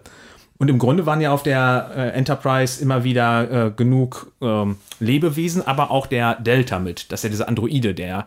Entschuldigung. Data. Data. Data, gut, dann Data. Äh, der auf jeden Fall ja der Androide mit dabei war. Da kommen wir ja gleich noch mit so einer kleinen Anlehnung mit einem Spiel dazu. Ja, die Aufgaben habt ihr ja gerade im Grunde schon genannt, dass man halt erforschen sollte und zwischen Konflikten versucht zu vermitteln. Das war die Aufgabe der Enterprise. Wo ich ein bisschen schmunzeln musste, war dann, dass die Besatzung ungefähr 1000 Leute haben sollte, wo ich mir dachte, für so ein Bei Raumschiff. der, Enter bei, der, bei der Enterprise D auf jeden Fall, bei der ja, das stand da. Generation. Ja. Weil die ja ihre Familien alle dabei haben. ja, aber ich Weil- fand die Zahl recht wenig. Also ja. Also ich glaube, also wenn man, ich glaube, die Enterprise, die ursprüngliche oder die A, das waren ja eher noch so Militärschiffe, das waren ja auch wirklich alles Militärleute. Ähm, während es bei Enterprise Next Generation auf jeden Fall immer einen Fokus darauf gab, dass jeder auch noch seine Kinder, seine Frau und seinen Kindergarten und, die, und den Friseur, den gab es auch. Also, das gibt, die sind halt alle in, dieser, in diesem Schiff unterwegs gewesen. Ja. Ja, was ich nur sagen wollte, mir kam das so wenig vor. Da habe ich mal geguckt, was Kreuzfahrtschiffe so haben. Zum Beispiel das Mein Schiff 1 hat 1100 Leute Besatzung für 2900 Passagiere und das größte Kreuzfahrtschiff für 7000 Passagiere hat 2300 Menschen an Besatzung. Wo ich dachte mir so, die 1000, das kommt mir irgendwie wenig vor für so ein ganzes Raumschiff, um das zu bemannen. Wo ja eigentlich ja Star Trek so wirklich einen realistischen Ansatz ja da drin hat. Ähm, das ist mir dann halt nur wieder eingefallen. Ähm, ja, als Zukunftstechnologien gab es ja eher so das mit den Phasern und Beamen, was ja jeder im Grunde kennt. Ich glaube, da braucht man Star Trek gar nicht für gesehen zu haben. Ich wollte, ich wollte nur kurz noch einwerfen, du musst bedenken, dass sich ja wahrscheinlich die Kreuzfahrtschiffe da auch geändert haben seit 1987, als die Serie anfing. Die sind doch mit der Zeit jetzt auch immer größer geworden und gewachsen. Wahrscheinlich hatten Ja. die 87 auch noch weniger. Das kann natürlich Besatzung. sein. Außerdem hat Captain Picard ja nicht das Traumschiff geführt. Nicht? ja, er hat ja schon noch einen Auftrag, äh, die, die Tiefe des Weltalls zu erforschen, wo es dann manchmal auch ein bisschen knifflig geworden ist. Ähm, da will man dann nicht irgendwelche Rentner dabei haben oder so, die gerade am Deck, äh, wie heißt das mit diesem Shuffeln? Curling. Ja. Ma- So, Ach das. so. Ah, Curling. Anyway. Ja, ja, ja, ja. Ähm, was lustig ist, du hast gesagt, diesen realistischen Anspruch, das, das wirkt dann immer so, aber es ist eigentlich ganz viel Quatsch, was bei Star Trek an Technik ist. Das ist äh, bei Star Wars ist es ja auch oft eher fast schon magisch verklärt, was da so die Technologien sind. Und bei Star, bei Star Trek redet man immer von dem sogenannten Technobabble. Da regen sich die Schauspieler immer drüber auf, weil sie einfach über Dialoge, über Dialoge einfach nur vom äh, dreifach gedoppelten Fluxlinien-Kompensatorstrahl, der die Neutrino-Kristall-Array äh, ähm, stimuliert, reden müssen. Das hat alles überhaupt gar keinen, das hat, gar, das hat weder Hand noch Fuß. Ja, aber das es hat einfach mal einer erfunden und hat das, hat das gepflegt, so, hat dann sich so einfach Dinge einfallen lassen, aber die mussten sich dann immer alle hart dran halten. Ja, aber es gibt sehr viele Aspekte, die damals ja mit Wissenschaftlern äh, besprochen wurden, wo dann äh, überlegt wurde, könnte das so in der Zukunft aussehen. Ja. Wir hatten ähm, nach unserem Studium mal so eine Vorlesung als Abschlussveranstaltung von irgend, keine Ahnung, wer das war, der hat sich damit wirklich auseinandergesetzt, was dann da wirklich wie sein könnte. Das war sehr interessant, daher weiß ich das auch im Grunde. Mhm. Okay. Wo ich schmunzeln musste, war, als ich gelesen habe, dass Industrial Light and Magic äh, die Modelle gebaut hat von der Enterprise. Na, die können es halt einfach. Ja, aber das ist halt ja, ja Star Wars von George Lucas ja gegründetes Unternehmen. Da fand ich dann halt etwas amüsant, wo ja im Grunde ja sich alle immer gegenseitig ärgern, was denn jetzt das bessere Franchise ist. Also da, Ja. da, da, da möchte ich aber tatsächlich jetzt auch wirklich mal noch mal in die Bresche springen, wenn wir das Thema jetzt hier schon aufgebracht haben. Für mich ist Star Wars und Star Trek kein Widerspruch, Ja. liebe Leute da draußen. In meinem Leben gab es Phasen, wo ich mega auf Star Wars gestanden habe und es gab Phasen, wo ich mega auf Star Trek gestanden habe. Nach mit 42 Jahren Nerd-Erfahrung weiß ich, wo mein persönlicher Geschmack liegt. Der liegt halt einfach wirklich bei Star Trek, aber die nehmen sich beide gar nichts. Ich finde die sogar eigentlich schwer zu vergleichen. Ja, es sind Ja. komplett unterschiedliche Ansätse Ja. von den beiden Sachen. Ja. Ja. Finde ich auch. Und wer hier natürlich noch berühmt wurde, ist Will Wheaton. Ja, Ja. Den kennt ja der Brettspiel, ja, Ja, das ist ein deswegen guter Punkt, ja. Einmal, äh, wahrscheinlich viele kennen ihn noch von Boardgame Theory, vielleicht eher, zumindest meine Generation, wahrscheinlich eher als von Star Trek. Ja. Und auf jeden Fall hat er ja bei ähm, YouTube äh, Tabletop gehabt, wo er Brettspiele mit anderen Promis zusammengespielt hat. Ja, Ja. das Ja. stimmt. Und ich kenne ihn auch noch tatsächlich aus der Next-Gen-Geschichte. Als kleiner Bubi. Genau. Ja, Ja, ich stimmt. weiß nur, dass Sheldon enttäuscht war, dass er nicht auf der Con war, wo Sheldon hin wollte. Jetzt guckt Jutta fragend. Wer ist Sheldon? Ja, schön. äh, also ihr merkt, Star Trek hat uns alle schon irgendwie berührt. Wie auch immer im Leben. Oder hatte Anknüpfpunkte damit. Und äh, ja, und jetzt sitzen wir hier vor Starship Captains. Einem Spiel, was auf jeden Fall mit ganz viel, hm, ich hätte fast gesagt Augenzwinkern, aber das ist eigentlich nicht. Es ist schon die Thematik aufbereitet von Star Trek. Ähm, ohne dass es jetzt dann irgendwie besonders scherzhaft ist oder so. Also es sind keine Witzmissionen, die man hier macht. Ähm, aber es hat halt so ein. Es schießt halt einfach in die Richtung. So. Das kann man nicht anders sagen. Das, Ja. das Cover ist einfach. Also so ein Augenzwinkern ist ja hier und da schon mit dabei, finde ich. Also Ja. zum Beispiel bei den Roddenberries Ja, sammeln stimmt. und so. Aber, Ja, gut. aber total charmant, finde ich. Naja. Ich meine, es fällt ja im Grunde schon auf mit den Sachen, die wir eben gesprochen haben, dass unser Raumschiff daran angelehnt ist und wir haben drei unterschiedliche äh, Mannschaftsfarben. Das sind halt äh, Blau, Gelb und Rot, die ja auch Ja. schon wieder zu finden sind, die auch dementsprechend wieder ihre Funktion haben, wie sie in der Serie wieder gespiegelt werden. Also grundsätzlich geht es bei Starship Captains darum, dass man als frisch, frisch von der Akademie gekommener Kapitän ähm, mit seinem etwas ramponierten Schiff, das man bekommen hat, ähm, jetzt anfängt da den Sektor oder das die Galaxis zu erforschen. Und ähm, das ist, das Spiel ist zweigegliedert auf einen eigenen Spielplan, würde ich mal sagen, der die Form eines Raumschiffs hat. Äh, darunter liegt noch eine Technologieleiste, wo man eigene Karten drin abspielen kann oder auf, äh, äh, draufspielen kann. Und es gibt einen Spielplan, der halt die Planeten, die Wege zwischen den Planeten und die Missionen darstellt, die, die man erfüllen muss, um Siegpunkte zu bekommen, was natürlich das Endziel ist. Jetzt wäre meine erste Frage, ist es fair, das hier als Worker Placer zu bezeichnen? Schon. Also, man, naja, vielleicht, ja. Also, man hat halt vier Einsatzfelder, auf die man seine en- entsprechend passenden farbigen Figuren halt setzen kann. Und dann passiert halt irgendwas. Ne? Also, das passiert auf dem eigenen Board mit dem, seinem Schiff. Das andere ist ja dann mehr, also wenn man dann im Weltall rumfährt und äh, versucht, Missionen zu erfüllen, da braucht man halt die roten Männchen für, die das Raumschiff halt in Bewegung bringen. Ja, fühlt sich nicht so nach Worker Placer an, finde ich, ne? Okay, dann ähm, dröseln wir das einmal kurz noch mal ein bisschen auf. Also, Do- Dominik hatte schon erwähnt, dass es da eine drei verschiedenfarbige Crewmitglieder gibt und dann gibt es auch noch eine grauen, graue Figur und eine goldene Android-Figur, aber da kommen wir erst später zu. Also grundsätzlich gilt, die graue Figur ist ein, äh, ein Fähnrich. Nee, ein Ein Kadett. Kadett ist es anders, Ja. ja. ein Fähnrich Ja. sind die anderen. Okay, also ein Kadett, also frisch von der Akademie eigentlich noch, noch zu nichts zu, noch nichts zu gebrauchen. Und ähm, dann gibt es die Wissenschaftsoffiziere, nennen, sie, nennen sie man sie, glaube ich. Steht das irgendwo? Sind alles Fähnriche. Das sind alles Fähnriche, aber in dem Bereich Wissenschaft, äh, Kampf und Navigation, würde ich es mal sagen. Ja? Ja. Das sind dann, also rot ist die Navigation, ähm, gelb ist Kampf und Technik und blau ist Forschung und Technologien. So, und ähm, auf dem Basislevel gibt es sogenannte Räume in dem Schiff, die werden so genannt, die man aktiviert. Das ist ein roter Raum, ein gelber Raum, ein blauer Raum oder ein grauer Raum. Da spiegeln sich die Farben dann wieder. Das heißt, nur mit einem entsprechend farbigen Crewmitglied kann man auch diesen Raum betreten und diese Aktion machen. In dem roten Raum würde man das Schiff zwei Felder auf, dem, auf der Planetenkarte bewegen, auf der Gal Galaxiekarte.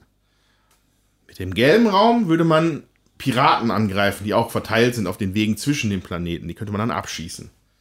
Äh, Im blauen Raum kann man neue Technologien erforschen. Es gibt eine Technologieleiste mit äh, acht Feldern. Davon sind äh, fünf Stück am Anfang mit normalen Technologien belegt und drei mit sogenannten Omega-Technologien. Die sind für die Endwertung des Ende des Spiels wichtig. Und jeweils mit einer blauen Aktion in, in dem blauen Raum kann man sich eine beliebige Karte einfach nehmen und bei sich in die Technologieleiste einbauen. Da gibt es keine zusätzlichen Kosten oder sowas. Man kann einfach nehmen, was man möchte. So. Ähm, und dann gibt es noch den grauen Raum für die Reparatur. Ich hatte ja erwähnt, dass das Schiff beschädigt wiederkommt. Das heißt, du hast Schadensmarker sowohl schon auf der Technologieleiste als auch im sogenannten Frachtraum deines Schiffs. Ähm, das sind dann einfach Felder, die belegt sind, die du nicht benutzen kannst. Deswegen musst du erst reparieren, um da Platz für Fracht, wie zum Beispiel abgeschossene Piratenraumschiffe oder Artefakte zu finden. Oder auf der Technologieleiste Platz zu machen für neue Technologiekarten, sozusagen. Was man noch auf jeden Fall hervorheben sollte, ist tatsächlich einmal die Gestaltung des ähm, Spielerplans, des Spielertableaus. Das ist ein, ein Double-Layer-Raumschiff, das ähm, halt Aussparungen hat, die meiner Meinung nach aber hier relativ geschickt gewählt sind, weil man hat immer Crew im sogenannten Wartebereich. Die stehen dann so in einer Schlange quasi an. Und wir haben welche in einem, in einem Kommandobereich, oder wie, wie heißt der? Bereitschaftsraum? Bereitschaftsraum, danke. Ähm, und nur die Crew im Bereitschaftsraum kann verwendet werden für eventuelle Aktionen. Die in der Schlange stehen, die die kommen erst in der nächsten Runde wahrscheinlich dann rein. Also man, das ist dann irgendwie wie so, ein, wie so eine Schneckenform, würde ich mal nennen. Stellen sich die Figürchen so an und dann kann man die so durchschieben am Ende der Runde und dann befüllt sich dann wieder der Bereitschaftsraum mit äh, fähigem Personal. Was ich rein von der Handhabung eigentlich, muss ich sagen, ehrlich gesagt ganz witzig finde, ohne Ja. dass man da jetzt schon im Detail drauf eingeht. So, ein wichtiger Bestandteil ist auch noch das Befördern und das Spezialisieren von den Crewmitgliedern. Ähm, wir hatten ja erwähnt, dass sie halt farblich zugeordnet sind. Man kann jedoch eine Währung ausgeben, das sind sogenannte Medaillen, um entweder die Farbe zu ändern.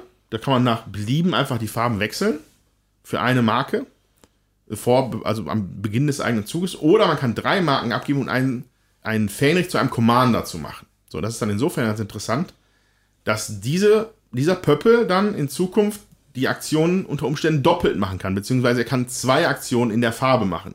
Das heißt, ich könnte zum Beispiel mit einem roten Commander erst eine Bewegung machen und dann auf meinem Technologieboard eventuell auf einen, in einen roten Raum noch dazugehen und dann diese Aktion auch noch machen. Das heißt, man verbessert so die, die Qualität der eigenen Worker. Ja. Man muss sich aber so ein bisschen entscheiden, welche Farben man dafür nimmt, weil sobald sie einmal befördert sind, kann man auch die Farbe nicht mehr ändern.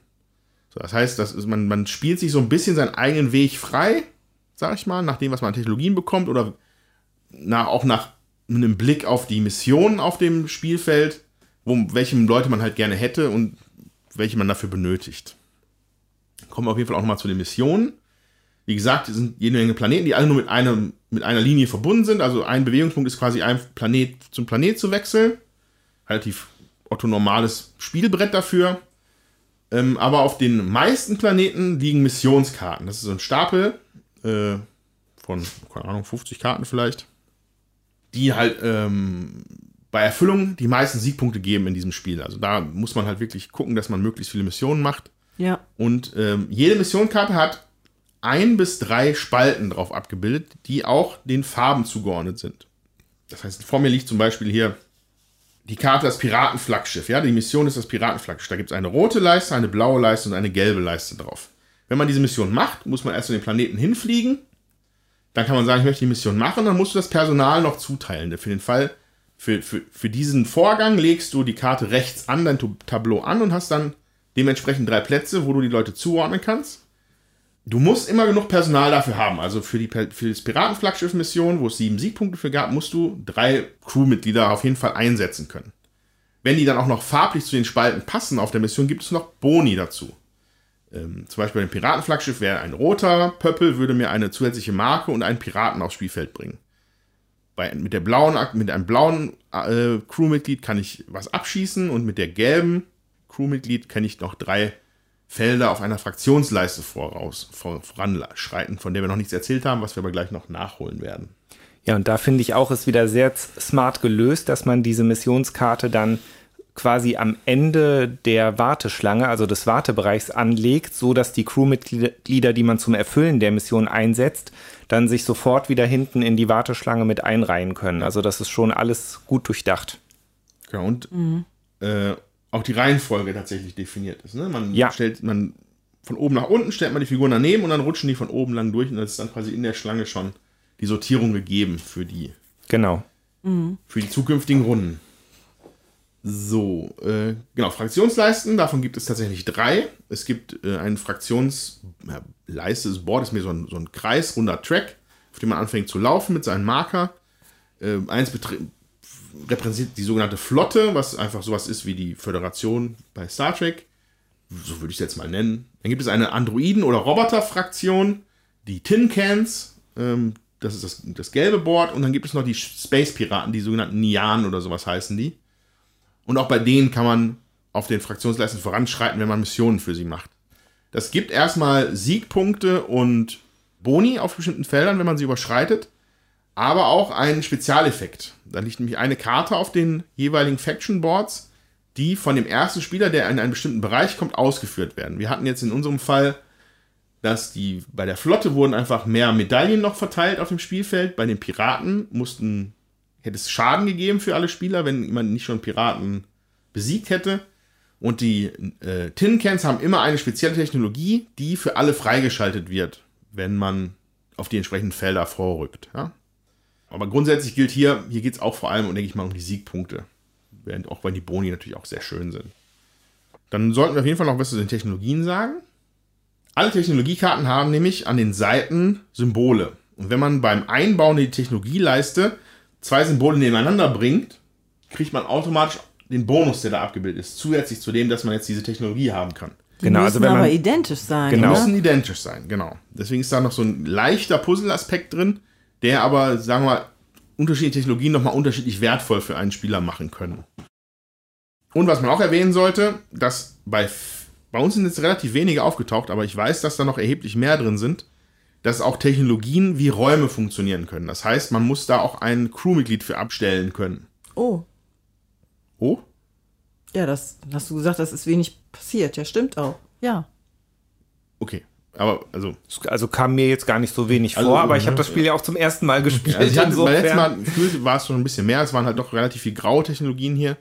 Aber im Endeffekt kann man sich halt auch eigene Worker-Placement-Felder, würde ich sie jetzt mal nennen, quasi auf sein eigenes, in sein eigenes Schiff puzzeln, ja. Die dann tatsächlich aber auch nette Effekte bringen. Also ich hatte äh, Materie-Konverter, da kann man besiegte Piraten abgeben, um dafür Bewegungspunkte und Artefakte zu bekommen. Was einfach eine interessante Mechanik ist. Also einfach, Ja. weil du einfach mehr, mehr Vorteile aus einem Feld ziehen kannst, anstatt ich kann mich jetzt nur bewegen. Ja, das zum stimmt. Das, das hatte ich ja auch. Ich konnte drei reparieren auf einmal, was man sonst halt nicht kann, sonst kann man nur einmal reparieren. Dann ble bleiben eigentlich vom, vom, von den Elementen her noch zwei Sachen über, und zwar die Piraten. Nochmal kurz erwähnt, dass wenn man sie abschießt, haben die in der Regel auch immer einen Einmalbonus dabei. Das heißt, man kann entweder einen Androiden bekommen oder eine Medaille und ein Artefakt. Je nachdem, was abgebildet ist auf dem Piraten. Und dann haben wir jetzt schon so oft Artefakt gesagt, ohne zu erklären, was es ist. Das Artefakt sind einfach nur Plättchen, die zwei Farben abbilden. Und wenn man zwei davon abgibt, kann man einen Raum der Farbe aktivieren, die beide Plättchen haben. Also es gibt, die sind halt, ich habe jetzt vor mir liegen ein, jeweils ein Plättchen, das eine gelbe und eine rote Seite hat. Mit diesen beiden Plättchen könnte ich sie aktivieren, hätte ich entweder einen gelben Raum oder einen roten Raum aktivieren können nach Wahl, ohne dass ich dafür ein Crewmitglied benutzen muss. Was diese Artefakte durchaus interessant macht. Ich bin Ja. so doof, das habe ich nicht verstanden im Laufe des Spiels. aber ist überhaupt nicht schlimm. Hast Also, ja trotzdem gewonnen. So. Das ist, glaube ich, so vom Regelwerk. Du hast alles erklärt. man könnte vielleicht noch erwähnen, dass wir jetzt zu viert vier Runden gespielt haben. Äh, eine Runde ist vorbei, wenn alle gepasst haben. Und am Schluss gibt es dann auf viele unterschiedliche Arten und Weisen Punkte. Die meisten Punkte gibt es meines Erachtens für die Missionskarten. Da ist, glaube ich, die höchste Zahl sieben, ne, die man für eine Mission kriegen kann. Zumindest die ich bisher gesehen habe. Ja. Und ähm, ansonsten gibt es aber noch Punkte für Commander, Androiden, also da alle, alle, alles Mögliche. Aber das ist meistens dann so Kleinviech. Wir waren jetzt so im 30er-Bereich, glaube ich, überwiegend bei den Punkten, ne? Ja. Ja. Und was auch noch wichtig ist, äh, finde ich, eine Runde ist halt, also man setzt nicht alle Figuren auf einmal ein, sondern äh, man setzt eine Figur ein, dann ist der nächste dran. So, und eine Runde ist dann zu Ende, wenn keiner mehr Figuren in seinem Raum, also in seinem Bereitschaftsraum stehen hat. Die Rundenanzahl ist immer gleich, Andreas, oder ist das von Spielanzahl unabhängig? Äh, das ist immer vier Runden. Ja, okay. Gibt es sonst irgendwelche Anpassungen für die Spieleranzahl? Ähm, nö. Okay. Das heißt, Es sind ähm, einfach nur mehr. In der dritten und vierten Runde bekommen alle nochmal zusätzliche Kadetten. Aber das ist einfach nur, bei zwei Spielen stehen halt zwei, bei vier Spielen stehen Ja, halt vier, ja. damit jeder einen hat. also wird man wahrscheinlich im Zweierspiel sich mehr aus dem Weg gehen können oder sowas. Wobei das ist jetzt auch keine negative Interaktion großartig. Ja, ich denke, bei vier Leuten kann man sich vielleicht eher eine Mission wegschnappen, aber dadurch, dass man sich auch gar nicht so weit bewegen kann, wenn man halt nicht den roten aufgewertet hat, den, äh, das rot, ein rotes Co-Mitglied, dann könnte man ja auf einmal direkt vier laufen oder der ähm, Dominik hatte so einen Warp-Antrieb, der konnte direkt irgendwo hinspringen, wo er hin wollte, wenn er das aktiviert hat. Dann hat man gar nicht so viel Chance, sich äh, da so großartig über den Spielplan zu bewegen. Also ich bin aus meiner Ecke da kaum rausgekommen, sage ich jetzt mal so. Ja. Ja, also wir hatten das ja jetzt auch nicht, glaube nicht einmal, dass jemand anderes wohin geflogen ist und gehofft hat, dass der andere die Mission wieder freigibt. Ja. Weil derjenige jetzt zuerst, der irgendwo ankommt, reserviert die. Um, Andreas hat am Anfang ja noch irgendwie so vermutet, vielleicht passiert das im Vierer-Spiel mal, weil in seiner Zweierpartie war das gar nicht. Aber auch heute fand das ja überhaupt nicht statt. Ja. Wovon man jetzt hier mehr profitiert hatte, meiner Meinung nach, also ich habe davon profitiert, ist, dass es gibt immer eine Handvoll Planeten, die momentan, da sind keine Missionen. Man sieht aber anhand von Markern, dass da welche sein werden. Ja. Und äh, da tauchte dann auch wirklich zwei Felder neben mir eine Sieben-Punkte-Mission auf, kurz vor Ende des Spiels, äh, wo ich dann natürlich dann schnell zugreifen konnte. Also da gibt es dann schon so eine Interaktion, aber keine Ja. direkte, sondern dass man Ja. einfach, man macht was, man macht selber eine Mission, dadurch kommt auch woanders wieder eine neue Karte hin, Ja. sozusagen. Ähm, Andreas, außer für dich war das jetzt für alle die Erstpartie, ist das richtig? Ja. Ja. Für mich war es die Zweitpartie. Ah, okay, also einmal zu zweit und Genau, jetzt jetzt einmal zu zu viert. Genau. Ja. Also ist das für uns alle sozusagen ein noch Ersteindruck. Wir machen jetzt hier keine Spielbesprechung, wo wir alle schon mega viel Erfahrung haben und uns das. Spiel vielleicht schon langweilig geworden wäre. Ja, wobei ich auf der anderen Seite auch direkt mal in den Raum werfen würde. Ich finde, es ist jetzt kein übermäßig komplexes Spiel. Also man richtig. kommt eigentlich schnell rein, Ja. ne, würde ich sagen. Was einen aber nicht zwingend davon abhält, auch über den einen oder anderen Zug mal ein bisschen länger zu grübeln. Ja, ich finde, das ist, also für mich ist das so auf der Kategorie Familienspiel, aber ich hätte jetzt auch direkt Lust, das nochmal zu spielen. Also ich finde, für mich ist ja so meistens die Erstpartie immer erstmal so ein Schnuppern, wie geht die Mechanik, was muss ich überhaupt machen, worauf sollte ich mich dann fokussieren und erstmal so ein bisschen Regel kennenlernen. Und beim zweiten Mal äh, bin ich dann eher so, dass ich dann überlege, so, okay, was ist jetzt dein bester Zug? Und ich finde, wenn man so das Thema Weltraum mag und diese Mission zu erfüllen und so, und es ist schon auch ein bisschen tricky da, wie ich die Leute einsetze und so, aber es, ja, also es ist so ein schönes, ähm, ja, ein, schön, schönes Level, wo man einen angenehmen Spielspaß hat äh, oder angenehme Gedanken ähm, sich machen kann, aber eben nicht zu grüblerisch eben ist. Für mich zumindest. Also ich möchte aber einen Einspruch einlegen fürs Familienspiel. Wenn Fantastische Reiche schon auf der Kennerspielliste drauf ist, dann ist das hier meines Erachtens auch mindestens Kennerspiel. So, das kann natürlich sein, ja. Wenn man jetzt nach der Jurywertung geht. Ich, Also, ja, ich würde vielleicht, bevor wir das irgendwann einordnen, würde ich vielleicht gerne noch ein bisschen auseinanderdröseln. Ja, mach das mal ruhig. Missionen. Ähm, und zwar, was mir positiv aufgefallen ist, ich würde gerne ein paar Sätze über die Missionen verlieren an sich. Ja, Ähm, also ich hatte ja erwähnt, dass das Karten sind, die halt nach Farbkombinationen an Workern halt verschiedene Boni bringen. Die haben natürlich aber auch eine Illustration und einen Namen. ja, das Ja? stimmt. Und als Beispiel könnte ich jetzt einmal Ja, also wa- was ich direkt schon gut fand, war zum Beispiel die Mission Galaktisches Rennen. Da musste man halt zwei rote, also sprich hier äh, Navigationsflugleute einsetzen und durfte dann dafür sein Raumschiff um zwei Felder äh, bewegen und sich eine Medaille Ja. schnappen. Also wenn man zwei rote eingesetzt hat. Ich finde, das passt ja perfekt zu einem galaktischen Rennen. Genau, und auch ein weiteres Beispiel ist, wäre vielleicht der, irgendwie der Plasma Barts Schatz, also der Pirat, der auch auf dem Cover ist. Ähm, da würde auch so von oben nach unten halt abgehandelt auf den Karten, dass man erst ganz viele Artefakte bekommen würde. Für den blauen eingesetzten Worker, dann kriege ich drei Artefakte.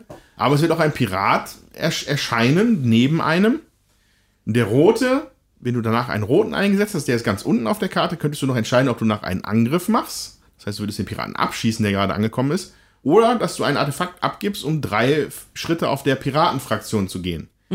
Das steht da jetzt nicht drauf. Aber für mich impliziert das, dass man halt eine kleine Story, dass halt, man hat den Schatz gefunden, aber dass die Piraten haben das bemerkt. Und jetzt stehst du vor der Wahl, kämpfe ich mit denen oder verhandle ich mit denen? Und du gibst einen ab und dann, wenn du mit denen verhandelst, dann finden sie super und du gehst bei der Fraktion hoch. Und ähm, das gibt es auf mehreren Karten, wo halt wirklich so eine Mini-Story erzählt wird. Ja. Und hier, was ich hier zum Beispiel finde, ist im Arena-Kampf ist eine Karte. Da würde zum Beispiel der, der gelb eingesetzte äh, Worker gibt einen Schaden fürs Schiff und drei Schritte bei den Piraten. Der rote gibt einen Schaden, gibt aber eine Medaille und einen Schritt bei einer beliebigen Fraktion. Hast du aber auch einen gelben, äh, einen blauen dabei, das heißt den Wissenschaftsoffizier, ignorierst du den gesamten Schaden dieser Mission. Das heißt, dann ist nämlich dieses berühmte Star Trek-mäßige, wir schaffen mit, mit der Wissenschaft schaffen wir den Weg immer aus irgendwelchen Situationen raus. Das sieht man ja auch, dass er auf der Karte siehst du halt abgebildet, wie er ein Schutzschild errichtet, Ja, damit ja. einfach kein Schaden kommt.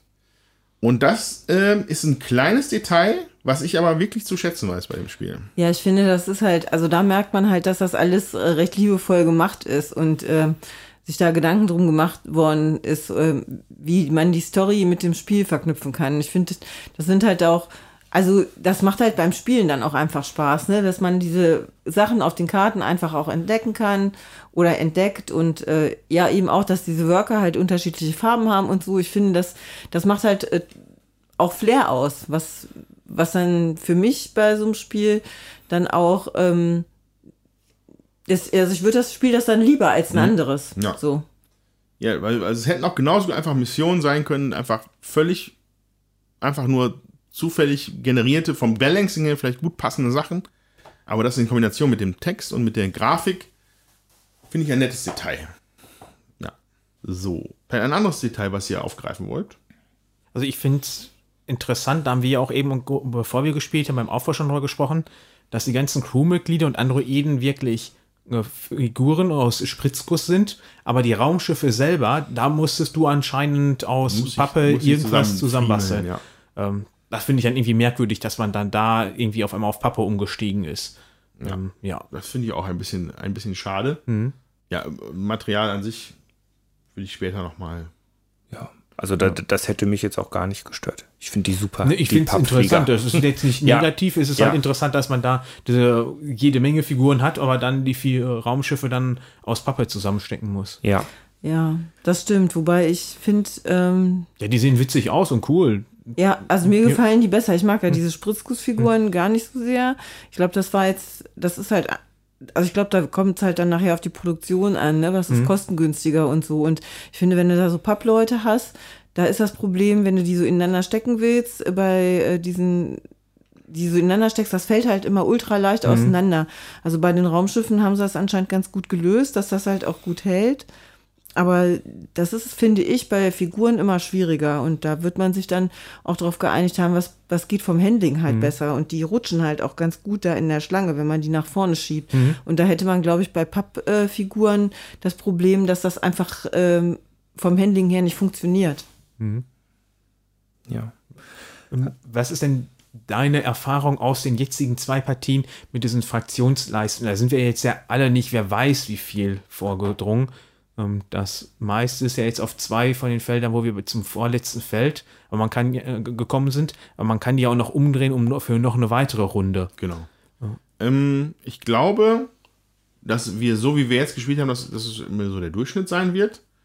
Diesmal war ich bei einer Fraktion stärker, dafür bei anderen schwächer. Ansonsten war ich immer so, bei der anderen Partie war ich halt bei allem so Mittelmaß. Man kann sich, man kann sich natürlich darauf versteigen, ja. Ähm, es ist ein konstanter Siegpunkte-Lieferant. Wenn man da irgendwie einmal rumkommt, dann ist man schon bei sechs Punkten, was eigentlich eine der besten Missionen ersetzen könnte, die man halt vielleicht kriegen kann mit sieben Ja. Punkten. Deswegen ist es ein, ein wichtiger Punkt, glaube ich, da auch was zu machen. Ja. Ähm, es gibt viele, viele, viele Missionen, die auch dann tatsächlich Schritte bringen auf den, auf den Leisten. Aber vielleicht haben wir einfach nicht genug erfüllt oder so. Oder wir haben nach anderen geguckt. Ähm, Ich, ich, ich wollte dazu nur noch sagen, ich, ich denke auch, wie du gerade schon meintest, man kann das wahrscheinlich nicht erzwingen. Es ist ja halt davon abhängig, was für Missionen auftauchen und welche Schritte sich dann halt durch die Missionen auf den Leisten machen lassen. Gegebenenfalls gibt es halt noch ähm, Räume, also Technologien, die das Ganze verbessern. Also ich hatte hier zum Beispiel einen Tin Can Kommunikator, mit dem ich, wenn ich durch das Abschießen von Piraten einen Androiden erhalten habe, ein Feld auf dem Tin Can Tableau weitergehen konnte. Den habe ich allerdings auch erst relativ spät im Spiel bekommen. Wenn man sowas sich früh holt, kann man natürlich versuchen, ein bisschen in die Richtung zu spielen. Aber ich hatte den Eindruck, dass sich das bei uns jetzt in der Partie nicht so richtig angeboten hat, oder? Was meint ihr? Ja, ich glaube, man kann hier so ein bisschen sich in dem Spiel spezialisieren auf diese drei Sachen. Im Grunde auf Mission gehen, auf versuchen, auf den Leisten hochzugehen oder mehr mit den Technologien zu arbeiten. Dass du halt da wirklich versuchst, viel mit den Boni zu nutzen, des, wenn die Verbindung da passt. Ich hätte jetzt aus dem Bauch heraus gesagt, dass, also ich, aus dem Bauch heraus würde ich denken, dass man alles braucht. Ja, du brauchst alles, aber ich glaube, du kannst auf eins dich ein bisschen mehr machen. Ich, glaube, Ja. wir, ich glaube, heute haben wir ja, glaube alle, alles ungefähr gleich gemacht. Und wie gesagt, das ist ein leichter Fokus auf was ist. Komplett ohne ir- irgendwas wird es nicht gehen. wir haben ja gerade schon gesagt, bei den Missionen kommen häufig einfach die Schritte bei den Fraktionen einfach mit da hinzu. Und Ja. äh, wenn du die Möglichkeit hast, wirst du sehr wahrscheinlich nicht sagen, äh, mache ich nicht, weil du hast ja keinen Nachteil dadurch. vom Gefühl her, gerade bei mir jetzt nach zwei Partien, ist, dass man wahrscheinlich besser vorankommt, wenn man sich auf eine Fraktion vielleicht einschießt.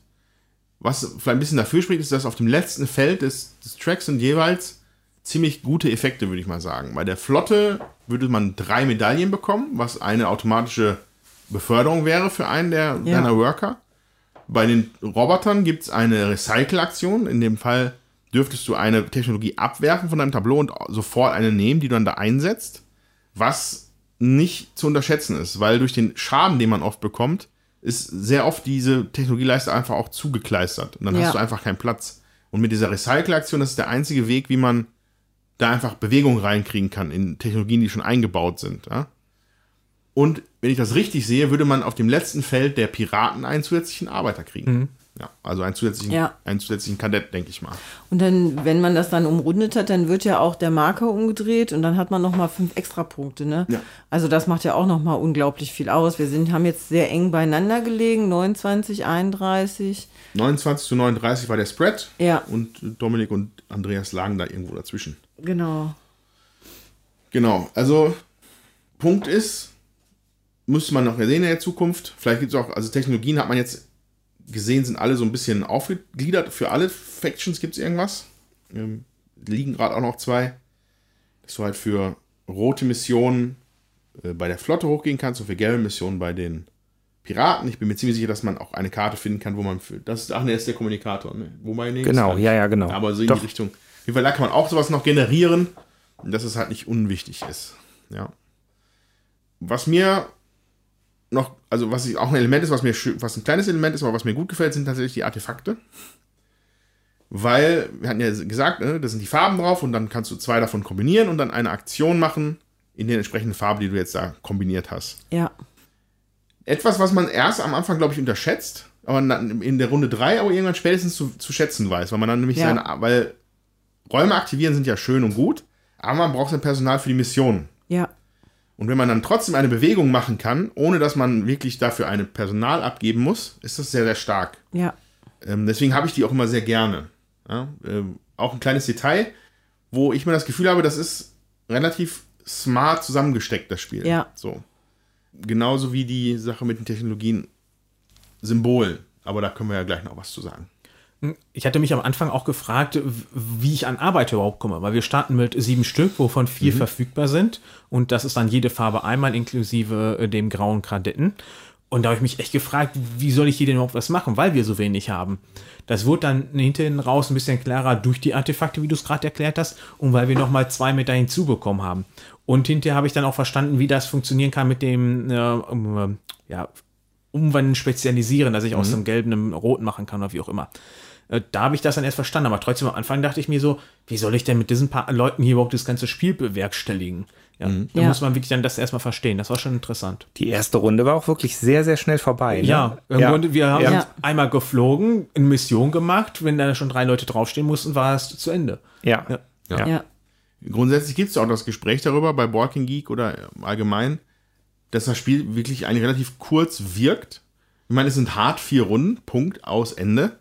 Wobei die hinten raus natürlich ein bisschen skalieren. Also die, dadurch, Ja. dass du Artefakte ansammelst, noch ein paar Arbeit dazu bekommst und bessere, bessere Technologien hast, die dich einfach effektiver sein lassen, werden die Züge länger. Aber gefühlt hätte jetzt noch so eine fünfte Runde, also da könnte man mal drüber debattieren. Hätte euch jetzt noch eine fünf, hättet ihr euch noch eine fünfte Runde gewünscht? Oder, waren jetzt vier genug? Oder war ich das zu kurz? Für mich war es jetzt so genau richtig. Also mir hat nichts gefehlt. Also ich fand das auch in Ordnung. Ich fand es eher schon von unserer Spielzeit her zu lang für das, was das Spiel mir geboten hat. Wie lang war die denn? Das weißt Anderthalb du Stunden. doch. Ah ja, okay. Naja, das ist auf jeden Fall ein Punkt, den wir gleich auf jeden Fall auch nochmal besprechen sollten. Weil mir das auch jetzt zweimal aufgefallen ist.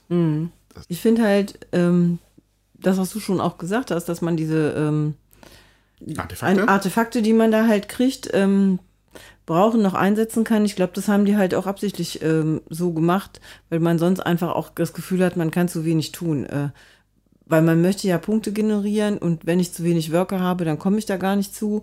Und äh, da haben die das einfach auch ganz geschickt eingebaut, dass man noch mehr Aktionen machen kann, ohne Leute auszugeben oder man hat halt sich einen Androiden ähm, ergattert oder so. Mhm. Äh, äh, oder ein- ja, ein, ja, einen Androiden ergattert. Das, ähm, ich finde, das macht schon auch was aus, dass man das Gefühl hat, so ich kann doch noch was machen und bin nicht nur ähm, abhängig von dem, was da auf meinem, was ich nach vorne geschoben gekriegt habe von der Mannschaft. also ich weiß nicht, ob das jetzt so gemeint hattest, aber da- dass man halt diese Artefakte benutzt hat, weil man immer so wenig Worker hat, dass man das einfach noch reingemacht hat, dann hätte man auch mehr Worker reinmachen können. Ich glaube, dass der Grund für die Artefakte ist ein anderer.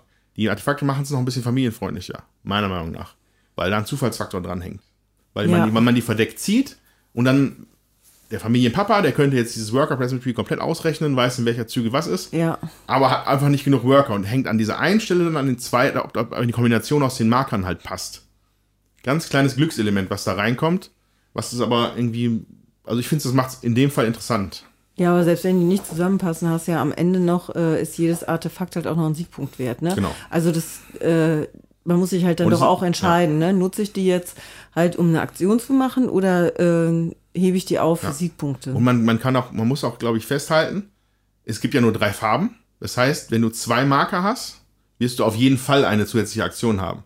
Es ist aber nur- nicht unbedingt die, die du vielleicht gerade machen möchtest. Ja. Aber es wird nicht so, es kann nicht passieren, dass du zwei Marker hast und du hast keine Aktion dadurch. Ja. weil einfach nur drei verschiedene Farben sind, die da drin berücksichtigt sind. Genau. Dann lass uns, ich würde gerne noch ein bisschen über Technologien sprechen. Also wir haben jetzt nur eine kleine Auswahl davon gesehen. Ich persönlich finde, das ist auch ein spannender Teil des Spiels, weil die einfach sehr, sehr vielfältig sind, meiner Meinung nach, die Technologien. Also nochmal zusammengefasst, es gibt Alpha- und Beta-Technologien. Davon werden fünf Stück aufgedeckt am Anfang des Spiels. Es müssen aber Alpha-Technologien sein. Beta-Technologien gehen direkt wieder unter den Stapel beim Aufdecken. Und dann gibt es noch die drei Omega für die Spielendbedingungen. So. Ähm, und ich habe jetzt hier quasi zusätzlichen Lagerraum mir eingebaut, ja, für Artefakte und Piraten. Und andererseits habe ich den Materiekonverter, wo ich für eine gelbe Aktion einen Piraten abgeben kann, um ein Artefakt und zwei Bewegungen zu bekommen. So. Das ist schon mechanisch, sag ich mal, ein bisschen anspruchsvoller. Ne? Das muss erst das eine besorgen und dann, damit du das, also, aber dadurch eine effizientere Aktion machen kannst. Hm, Was habt ihr da so Schönes gehabt? Also ich hatte eine schöne Kombination im Grunde aus meinem Warp-Antrieb. Da konnte ich dann nämlich mit meinem Sicherheitspersonal auf einmal fliegen und das dahin, wo ich wollte. Dann konnte, hatte ich den äh, Security-Anzug, der es mir erlaubte, die ähm, Kommandanten günstiger auszubilden. Und ähm, dann habe ich mir hinterher noch das Waffeninventar geholt, wodurch ich für jeden gelben Mitarbeiter Punkte bekommen habe. Also alles äh, schön auf gelb äh, Ja. ausgerichtet. Ja. Also da kann man sich tatsächlich sein Spiel, seinen Spielstil schon ein bisschen anpassen. So, ne? Ja. Also das hatte ich ungefähr so auf blau gespiegelt. Ja. Aber du, ja, du hattest ja auch, warst vor mir dran, hast mir dann den Warp-Antrieb sozusagen weggeschnappt. Oh. Ähm, ist natürlich auch direkt sehr Star Trekig, ne, mit dem Warp-Antrieb. Antrieb. Warp-Antrieb. Antrieb. Und ich hatte passend dazu den Impuls-Antrieb. Der ist nämlich blau. Und ja, so bin ich dann eher tendenziell auf die blauen Worker gegangen. Ansonsten hatte ich halt nur noch diesen Tin Can Kommunikator und Astropedia. Das war eine von diesen Omega- Omega-Karten, die mir halt am Schluss zusätzliche Punkte für blaue, ja, ich sag jetzt mal, nee, blaue Crewmitglieder, das wäre wohl das richtige Wort, gegeben hat. Ja, und ich hatte das Reparaturdock, wo man eben, wenn man dann blauen Mitarbeiter hingeschickt hat, direkt drei Reparaturen machen konnte, was äh, dazu geführt hat, dass ich am Ende keinen Schaden mehr hatte. Das war ganz nice. So keine Minuspunkte bekommen habe. Und dann hatte ich mir irgendwann eine gelbe Karte genommen, wo ich mir dann ähm, eine zweite Siegpunktekarte halt nehmen konnte. Das ist, äh, sind die Artefaktbaupläne. Dann hätte ich zwei Siegpunkte bekommen pro verschiedenem Artefakt. Und das Laborprotokoll, was mir jeweils einen Siegpunkt gibt, wenn ich ähm, ein blaue, blaues ähm, Symbol auf der Missionskarte hatte. So, also ich bin da nicht so sehr äh, darauf gegangen, die Technik auszubauen, sondern ich hatte halt versucht, äh, Missionskarten zu ergattern, auch teure, war da aber nicht so sehr erfolgreich. Genau. Also Technologien, ich habe hab gerade mal durch den Stapel gegangen, sind wirklich divers. Ich habe zum Beispiel auch eine Androidenfertigung gefunden. Das heißt, du kannst Artefakte abgeben und Androiden herzustellen. Finde ich, ist ein nette, ein nettes Spektrum, was da drin ist. was ich jetzt gerade beim Stapel gefunden habe, ist dann doch die eine Star Wars-Referenz, die in diesem Spiel anscheinend drin ist. Ich habe dir vorher noch eine andere gezeigt. Ah, du hast mir gerade das Ölbad gezeigt. Ja. Wo ein goldener Druide in einem Ölbad sitzt. Kommt einem vielleicht bekannt vor. Ja. Äh, Ich hatte vorher noch die Mission, das ist mir aber auch gerade erst beim Besprechen aufgefallen, das Duell, wo dann das Sicherheitspersonal einen metallenen Griff in der Hand hat, wo ein endendes Licht, äh, Lichtstrahl rauskommt, um zu kämpfen. Okay. Also auch Star Wars kommt hier auf jeden Ja. Fall vor. Ja, ähm, genau, aber nochmal die Technologien zusammen mit der Anordnung der Symbole, dass man da nochmal sich was, nochmal einen Gedanken mehr reinstecken kann, macht es ja für mich eigentlich doch relativ reizvoll und würden mich auch dazu verleiten, das Spiel eher so Richtung Familienspiel Plus einzuordnen. Weil ich habe das Gefühl, hier sind dann viele so kleine Details noch reingemacht worden, die in einem reinen Familienspiel nicht nötig gewesen wären, Ja. aber für Familienspiel Plus oder halt Ja. so halb wie so ein Hauch Richtung Kenner Ja. einfach das reizvoller macht, damit du es halt spielst. Ja, ich bin halt immer wieder erstaunt, wie, also wie einfach heute Familienspiele sein müssen, um als Familienspiel zu gelten. Das ist halt auch, man entwickelt sich ja mit dem, was man eben auch selber spielt und wie schwierig man spielt und so. Und dann erscheinen mir Sachen halt, die zum Teil relativ einfach, aber wie du schon sagst, da sind viele verzwickte Mechanismen auch äh, drin, die äh, das dann doch äh, das Niveau ein bisschen heben, also auf ein Familienspiel Plus oder un- Kennerspielbereich. Und da merke ich bei mir selber auch, häufig ist es ja so, dass das, was als reines Familienspiel gilt, mich gar nicht mehr so abholt. Also, und da mich das aber abholt und dass ich das ganz witzig finde, wird es kein reines Familienspiel mehr sein. Also ich würde das auch nicht als Familienspiel bezeichnen. Du hast hier drei Arbeiterfarben, die du erstmal managen musst. Dann hast du die ganzen Technologien, die damit reinkommen, wo du im Idealfall noch guckst, dass du sie miteinander äh, bepuzzeln kannst. Dann hast du die äh, drei Fraktionen, wo du hingehen willst. Und dann musst du noch das hinbekommen, dass du deine Arbeiter nicht nur mit den richtigen Räumen nutzt, sondern Ja. noch für die Missionen. Also das sind für mich so viele Aspekte, die ineinander greifen. Ja. Da, das ist, wird eine Familie, die nicht spielt, Weihnachten Ja. aufpacken und vernünftig spielen können. Ja, da hast da du recht. Ja, da brauchst du äh, schon Spielerfahrung für. Ja, da hast du recht. So, und dann würde ich direkt an der Stelle dann da in die Richtung äh, abbiegen, was wir vorhin kurz angewähnt, erwähnt haben. Wir vier als Leute mit, ich würde sagen, viel Spielerfahrung mittlerweile, haben wirklich lange Züge gehabt teilweise. Ja. Und was liegt daran, dass wir einfach rumgeknubbelt haben. Was ist jetzt das Beste, was ist jetzt das Beste?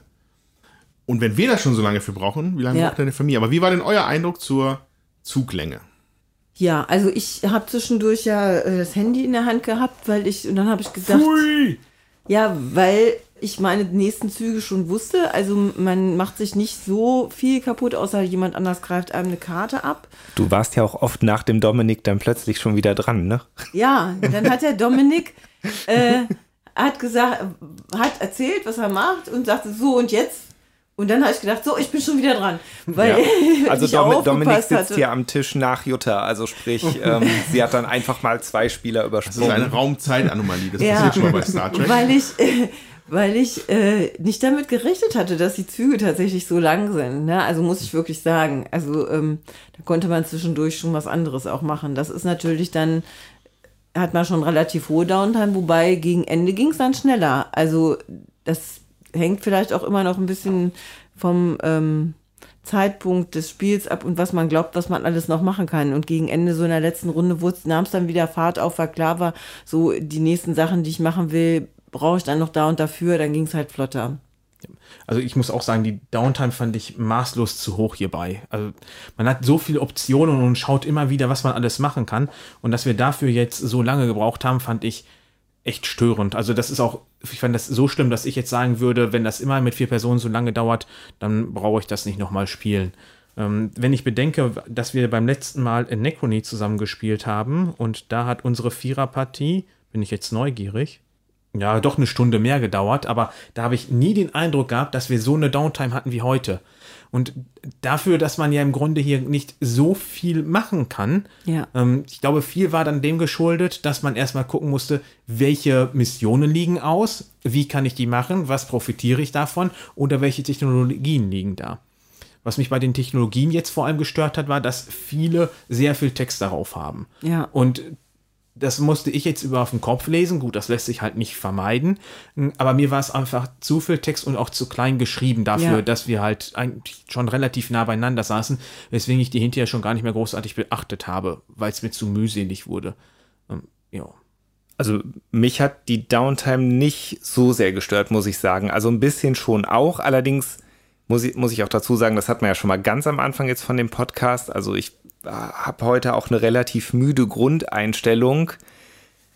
Ist dann natürlich, wenn man warten muss, ähm, verbessert das nicht gerade den Müdigkeitsgrad. Aber ich, ich fand es tatsächlich nicht so schlimm und ich äh, konnte es halt auch gut nachvollziehen. Ich fand, es war auch nicht permanent so, dass man immer lange warten musste und immer lange nachdenken musste. Aber es gab definitiv diese Züge, weil, wie du, Andreas, eben auch schon meintest, es gibt einfach viel abzuwägen. Ne? Halt das Personal, das zur Verfügung steht. Wie kann ich das jetzt optimal einsetzen? Wie viele Medaillen habe ich? in welcher Reihenfolge spiele ich jetzt? Gibt es vielleicht eine Technologie, die ich mir noch holen sollte, bevor ich diese Mission erfülle? Ähm, das, also ich, ich, ich finde auch, dass man kann da definitiv in Züge kommen, die sehr grübellastig sind. Ja. Ja, man, man optimiert sich ein bisschen zu Tode oder man versucht es, ne? Wenn man da einmal drin ist in der Denke, dann siehst du ja einfach auch die verschiedenen Wege, die du jetzt haben könntest und dann versuchst das Beste dafür rauszuholen. Und mir persönlich fällt es auch auf, jetzt in zwei Partien, bei der ersten schon, jetzt auch wieder, dass sogar meine Wenigkeit, der relativ impulsartig spielt bei so Sachen, mega lange braucht für manchmal für die Züge. Also völlig untypisch für mich es ist kein hartes, mega schlimmes Negativ, aber es ist sicherlich kein Plus. Dass man, dass es einfach der Fluss so ein bisschen stockt, sag ich Ja. mal. Also welches Luxusproblem ich jetzt heute hatte, war, dass ich ja überall hinspringen konnte, weswegen ich mir jetzt nicht immer angeschaut habe, was liegt da, wo kann ich gleich hingehen. Weil ich hatte ja euch mit dabei und wir haben, äh, glaube sechs Missionen, die da im Grunde liegen. Das heißt, die Hälfte könnte verschwinden, bis ich wieder dran bin. Und Ja. normalerweise versuche ich immer nach meinem Zug zu gucken, was ich beim nächsten mache. Das habe ich jetzt heute überhaupt nicht gemacht.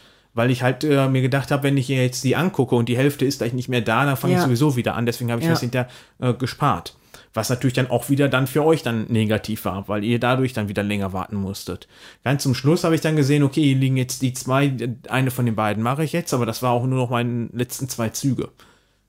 Aber das ist, wird ja auch nicht der Normalzustand sein, dass man den Warp-Antrieb hat und in jeder Partie hin und her springen kann. Der auftaucht, Ja. ist nicht unbedingt gegeben. Ja. Ja, die Frage ist, ob sich das irgendwie im Lauf, also würde man das Spiel jetzt häufiger spielen, würde sich das mal ändern? Ich vermute ehrlich gesagt fast eher nicht. Also ich, ich habe jetzt zum Beispiel auch, was ich gar nicht gemacht habe, ich habe überhaupt nicht darauf geachtet, was ihr so groß macht. Das hat, hat mich jetzt so für die erste Partie auch gar nicht interessiert. Ich war halt damit besch genug beschäftigt zu schauen, äh, was ich jetzt so an Optionen habe und tun kann. Und ähm, am, am Anfang, glaube ich, waren meine Züge eigentlich auch recht schnell. Da habe ich nämlich eigentlich einfach nach Missionskarten geguckt, die mir möglichst viele Punkte und Vorteile bringen und bin dahin geflogen und habe die gemacht. Ne, da habe ich den Rest erstmal also- ziemlich außen vor Aber Was gelassen. das reine Spielerinteraktion geht, ist das Spiel sehr dünn, sag ich mal. Ja. Äh, man, wenn jemand auf den Planeten geht, wo eine Mission ist, ist die auch erstmal gesichert für einen. Da kann nicht einer noch im Zug hinterher da ziehen und sich die schnappen. Äh, man kämpft nicht gegeneinander. Man, es gibt, ich wüsste jetzt keine Karten, die irgendwie einen schädlichen Effekt bei jemand anderem haben könnten. Ähm, außer dass vielleicht alle am Tisch davon irgendwas abkriegen bei dem Piratenereignis. Das ist sicherlich, wenn ihr, wenn, wenn sowas gesucht wird im Spiel, das findet man hier auf jeden Fall nicht. Hier Ja. spielt jeder für, für, für sich selber ein bisschen hin, hat vielleicht Spaß an der Thematik und ein bisschen an dem Optimieren, aber hier ist es sicherlich nicht ein harter Kampf gegeneinander. Ja, ich finde, das Einzige ist, dass sich halt jemand anders auf eine Mission setzt, wo man selber gerne hätte hingewollt. Wo es ja so wenig Interaktion gibt, hattest du dir schon mal die Regeln für den Solo-Modus angeschaut, wie das gelöst ist? Ja, die- Es wirkt, also das Spiel hat einen Solo-Modus, ähm, der ist auch mit einem eigenen Kartenset und mit zusätzlichen Regeln versehen. Der habe ich mir immer noch nicht angeschaut. Es scheint, glaube ich, ein bisschen anders zu sein, weil steht irgendwas mit Passagieren, dass du Passagiere transportieren musst. Und äh, kann ich noch keine Aussage zu treffen. Ich wollte mal gerade sagen, rechts von mir ist hier der Spieldeckel und da sehe ich gerade, dass der Hersteller angibt 25 Minuten pro Spieler. Und ich finde, das kommt ja dann eigentlich ziemlich gut hin. Ne? Da waren wir sogar ein bisschen schneller. Ja, aber es ist immer Ja. noch ein Unterschied, wie erfüllend sich so eine Zeit dann anfühlt. Ja. Ne? Klar, Ja. ja, ja. Sag ich mal.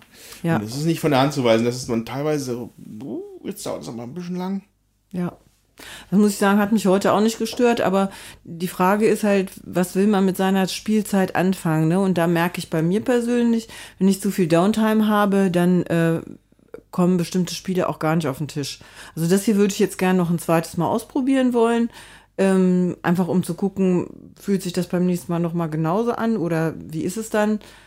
Ja. Ja, Also was ich positiv hervorheben möchte, ist die Rundenübersicht und die Symbolerklärung. Dass da jeder ein eigenes kleines äh, Zettelchen hat, Ja. wo nochmal alles genau erklärt ist, welche Symbole das sind und welche Optionen man in seiner Runde hat. Das ist äh, bei vielen Spielen leider immer noch nicht Standard, vor allem nicht bei den komplexeren, die es viel eher nötig hätten als dieses hier. ja. Das Ja. finde ich sehr positiv. Ja. Genau. So, dann würde ich gerne noch eine, einfach nur kurz ein paar Sätze zur Material sagen, bevor wir dann vielleicht in eine End Endrunde gehen. Hat ähm, dunkle und helle Seiten das Spiel, finde ich. Also, was ich finde, finde es echt super, dass das Spielbrett von dem, also das Spielertableau finde ich einfach klasse. Ja. Das double gelayerte Ding mit dem, mit dem Korridor und dem Ready Room und man schiebt die da so entspannt durch und dann flutschen, also das, das passt einfach. Ja. Gefällt mir wirklich gut. Ich mag auch die Spritzgussfiguren, da kann man, kann man gut mit rumhantieren. Darüber hinaus ist meiner Meinung nach das Spielbrett wirklich ein bisschen schwach von der Qualität. Also ich habe es jetzt, glaube ich, dreimal aufgeklappt und jetzt sieht man schon hier bei den, bei den Faltstellen, dass die Farbe so abgeht. Das ist so ein bisschen billiges Pappmaterial. Die Karten hätten wahrscheinlich auch einen Leinenfinish gebrauchen können für meinen Geschmack. Sie könnten auch einen Tacken dicker sein. Ja, also würde ich sagen, und ich verstehe auch nicht, wa- warum man ein Pappschiffchen hat, anstatt einfach ein Modell, wenn man schon die Spritzgussmaschine angemacht hat.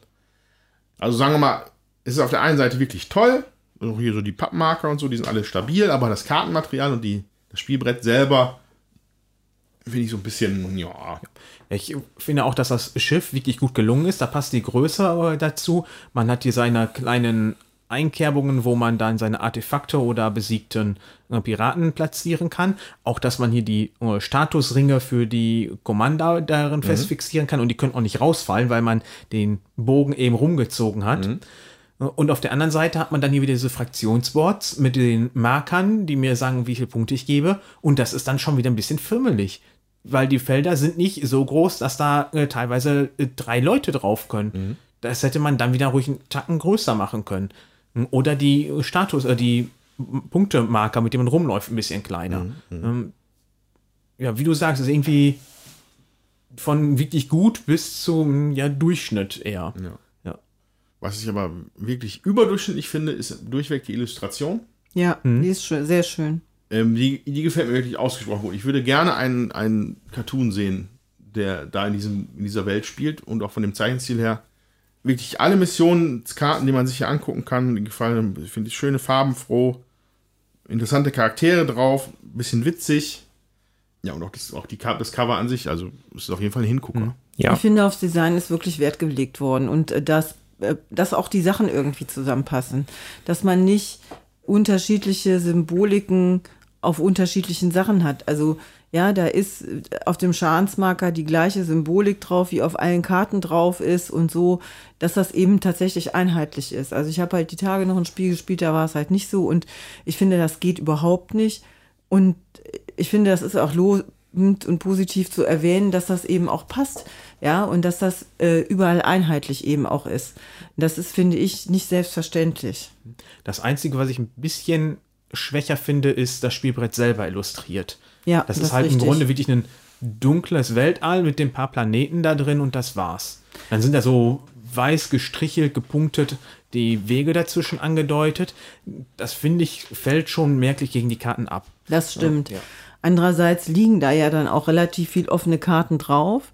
Also da kommen ja immer Mhm. wieder Missionen und ich finde, wenn das Spielbrett jetzt äh, untenrum auch noch so total bunt wäre, dann wäre das halt völlig Mhm. unübersichtlich. Also von daher passt das schon ähm, zur Lesbarkeit, sag ich mal, von dem, was man machen muss. Ne? Ich würde noch nicht mal sagen, dass es bunter sein sollte, sondern vielleicht einen Tacken heller. Weil die meisten Missionskarten, die wir jetzt hatten oder auch da liegen, sind vielfach relativ dunkel gehalten. Und ich, mir ist es zwischendrin relativ schwer gefallen, oder was ist relativ, es ist immer wieder mal schwer gefallen, mit einem Blick zu sehen, wo gerade die Missionen liegen. Weil das dunkel auf dunkel gehalten ist. Das hatte ich jetzt nicht, muss ich sagen. Ja. Ja, das, also das hatte ich auch nicht. Ich mu- muss tatsächlich gestehen, ich habe mir die Missionskarten jetzt erst so richtig nach dem Spiel angeschaut. so während des, allerdings, ich, mu ich muss dazu sagen, ich sehe das Spielbrett auch auf dem Kopf. Und ähm, ich habe dann hauptsächlich nur auf die Leisten geschaut, au- auf denen steht, was man erfüllen muss für die Mission. Ja, was für Worker man braucht. ne? Genau, wie also da ist das, Punkte das, äh, Artwork ist da ein bisschen an mir vorbeigegangen. Andreas ist in der Anleitung aufgelistet, wer was illustriert hat, weil das bei Boardgame Geek standen vier Leute. Hier stehen sogar noch ein paar mehr. Noch mehr, okay. Also die grafische Leitung war wohl ein Jakub Politzer. Und die Illustrationen sind dann von Jifi Mikovic, Jiri Kus, Franticek, Sedlacek, Mergen, Erdenay. Also die Namen verreiße ich natürlich alle. Auf jeden Fall ein äh, Team von sieben Leuten, die wir tatsächlich illustriert haben. Ja. Also da finde ich es umso erstaunlicher, dass dann halt die Karten trotzdem von Illustration her zueinander passen. Weil meistens, äh, ich hätte jetzt stimmt. behauptet, dass da dann eher unterschiedliche Grafikstile auch mit Einfluss nehmen, wenn da so viele Leute dabei sind. Das Team hat auf jeden Fall gut da zusammengearbeitet. Und mit so vielen Leuten kann man natürlich auch sehr viele schöne Artworks dann kreieren, die in einem Spiel dann auftauchen. Ne? Ja, ist auf jeden Fall gut gemacht, ne? Gut, Gut. Abschlussrunde. würde ich sagen. Okay. Jutta, Ich will nicht anfangen. du willst nicht anfangen. Nee. Dann fange ich einfach an. Und zwar finde ich mit Starship Captains ein durchaus gefälliges. Ich, also, ist für mich ist es so ein Bier- und Brezelspiel. Ich glaube, den Ausdruck Ja. gibt's. Das ist so ein. Das ist jetzt nicht für mich ein Familienspiel. Das ist aber ein Spiel, was man mit einer lustigen Gruppe einfach mal zwischendurch spielen kann. Ja. Nicht der ultimative Gehirneinsatz, trotzdem genug inter interessante Erschei äh, Entscheidungen und Dinge, die man hier einfach reizvoll dann organisieren kann. Und bin auch wirklich angetan von dem Thema oder wie sie es halt gemacht haben. Ähm, halt so eine Hommage an Star Trek, ohne dass es jetzt einfach, ja, ja, es ist jetzt, es ist jetzt keine Star Trek Staffel-Episoden, die hier abgebildet sind, aber Ja, es ist ja. so Star Trek Mäßigkeit ist da halt drin. Und mit, mit den Abstrichen und den, aber auch mit den, äh, mit den Lob, Loben, Lobse? Was ist denn die Mehrzahl von Lob? Löbern. Löbern. mit den Löbern für das Material teilweise und an anderen Stellen dann die Abstriche davon. Ähm, ist es eigentlich ein rundes Ding, was jetzt sicherlich nicht in den, das Pantheon meiner liebsten Spiele irgendwie aufsteigt, aber für das, was es mir liefert, eigentlich viel Spaß macht. Durchaus gut. Also ich hatte ja Befürchtungen, ein bisschen nach ähm, den bisherigen Weltraumspielen von, von Czech, Games Edition. James, Czech Games Edition mit Galaxy Trucker und äh, Space Alert. Hm, Galaxy Trucker. Spiele, die ich wirklich, wirklich, wirklich, also ich, ich sag's nur ungern, aber die ich wirklich verachte. Was? Ähm, bin ich sehr froh mit diesem. Finde ich das mit diesem Spiel hier, ist es eher meine Richtung, anstatt dieses Chaos, was in anderen Spielen herrscht. Und äh, deswegen bin ich eigentlich ganz zufrieden. Ja, dann mache ich jetzt tatsächlich doch weiter. Ähm, ich finde auch, das ist so ein Spiel, wenn man schon zwei oder drei, also wenn man an so einem Spieletag ist, tatsächlich von morgens bis abends spielt und man hat schon zwei Klopper hinter sich, und dann ist das für so einen Absacker, finde ich das ganz gut. Also ist dann nicht mehr so viel Gehirneinsatz, aber man kann halt einfach noch ein bisschen erzählen. Man trifft sich mit Freunden, man hat halt Wartezeit, weil irgendjemand anders noch einen Zug machen muss. Da kann man auch mal noch einen Nebenschwatz äh, nebenher halten, wenn man das möchte. Ja, und von daher ist das, ähm, ist das für mich okay und auch vom Thema her äh, finde ich es schön. Wie gesagt, würde ich auf jeden Fall auch noch mal spielen wollen. Ich glaube, kaufen selber würden wir es jetzt hier für unsere Sammlung nicht. Aber ähm, man muss ja auch nicht jedes Spiel haben, aber ich würde es auf jeden Fall gerne noch mal mitspielen. Ja, das habe ich eben schon angedeutet, das würde ich eigentlich nicht. Also mich hat das jetzt überhaupt, was heißt nicht überzeugt, aber ich finde, hier sind schöne Aspekte drin, aber das ist ich bin aus meinem Zug raus und warte dann erstmal die ganze Zeit. Das hat mich hier wirklich so merklich gestört. Ähm, ich finde auch nicht, dass ich da groß dann Gespräche mit anderen führen kann, weil das mache ich bei Spielen, wo ich dann schnell wieder drin bin und schnell weiterspielen kann. Und hier werde ich dann aber aus solchen Gesprächen viel zu sehr rausgerissen, weil ich ja teilweise mehrere Minuten am Überlegen bin. Ja. Ähm, Und das ist kein Spiel, was ich dann nach mehreren Kloppern rausholen würde. Da würde ich dann entweder einen weiteren Klopper nehmen oder was wirklich, wo man nebenher spielen kann oder was Spaßiges. Und also ich bin nicht angetan von dem Spiel, auch wenn ich sehe, dass da schöne Aspekte drin gibt. Ähm, aber nee. Vielleicht fehlt mir dafür auch das äh, Tracky-Herz, um da, da ein bisschen mehr wiederzuerkennen, um da ein bisschen mehr Interesse an dem Spiel zu haben und an den ganzen Andeutungen, die mir jetzt vielleicht ein bisschen entgehen. Ich weiß nicht, ich habe ja gar nicht, also, also so sehr, so Tracking-mäßig hat sich das Spiel für mich halt gar nicht angefühlt, während des Spielens zumindestens. Ähm, ansonsten, ich sehe das ähnlich wie du, Andreas. Ich würde das auch auf jeden Fall nochmal spielen. Ich denke, man braucht wahrscheinlich schon halt die richtige Runde, die richtigen Leute, die halt zumindest irgendwie so ein bisschen Bezug dazu haben und denen das nichts ausmacht, mal die ein oder andere Denkpause zwischendurch zu haben. Kaufen würde ich es ziemlich sicher auch nicht, weil ich glaube nicht, dass es bei uns irgendwie groß auf den Tisch käme, was aber jetzt auch, also ist ja äh, kein großes Geheimnis, da kommt in letzter Zeit eh nicht so viel auf den Tisch, aber das, äh, da wäre Starship Captains auch, glaube ich, dann kein heißer Kandidat für. Ähm, aber ich, also mir gefällt's, ich würde es auf jeden Fall auch wieder mitspielen. Gut. Dann ist das doch abschließend geklärt. Genau, wenn ihr Lust habt, schreibt uns, was ihr für Erfahrungen habt mit Weltraumspielen, was euch da besonders gut gefällt. Vielleicht kriegt der Andreas dann noch mal ein positives Highlight in die Sammlung, weil er ja so gerne Weltraumspiele hat. Ja. Zum Beispiel das geniale Galaxy Trucker.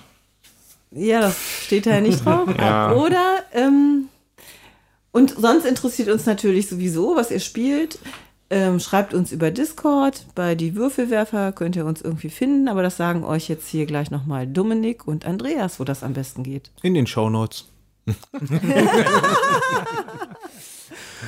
Ja, und äh, ihr lieben äh, Raumschiffkapitäne dort draußen, wenn ihr vielleicht noch fünf Medaillen findet, ähm, gebt sie doch uns und befördert uns äh, zu einem Commander-Podcast.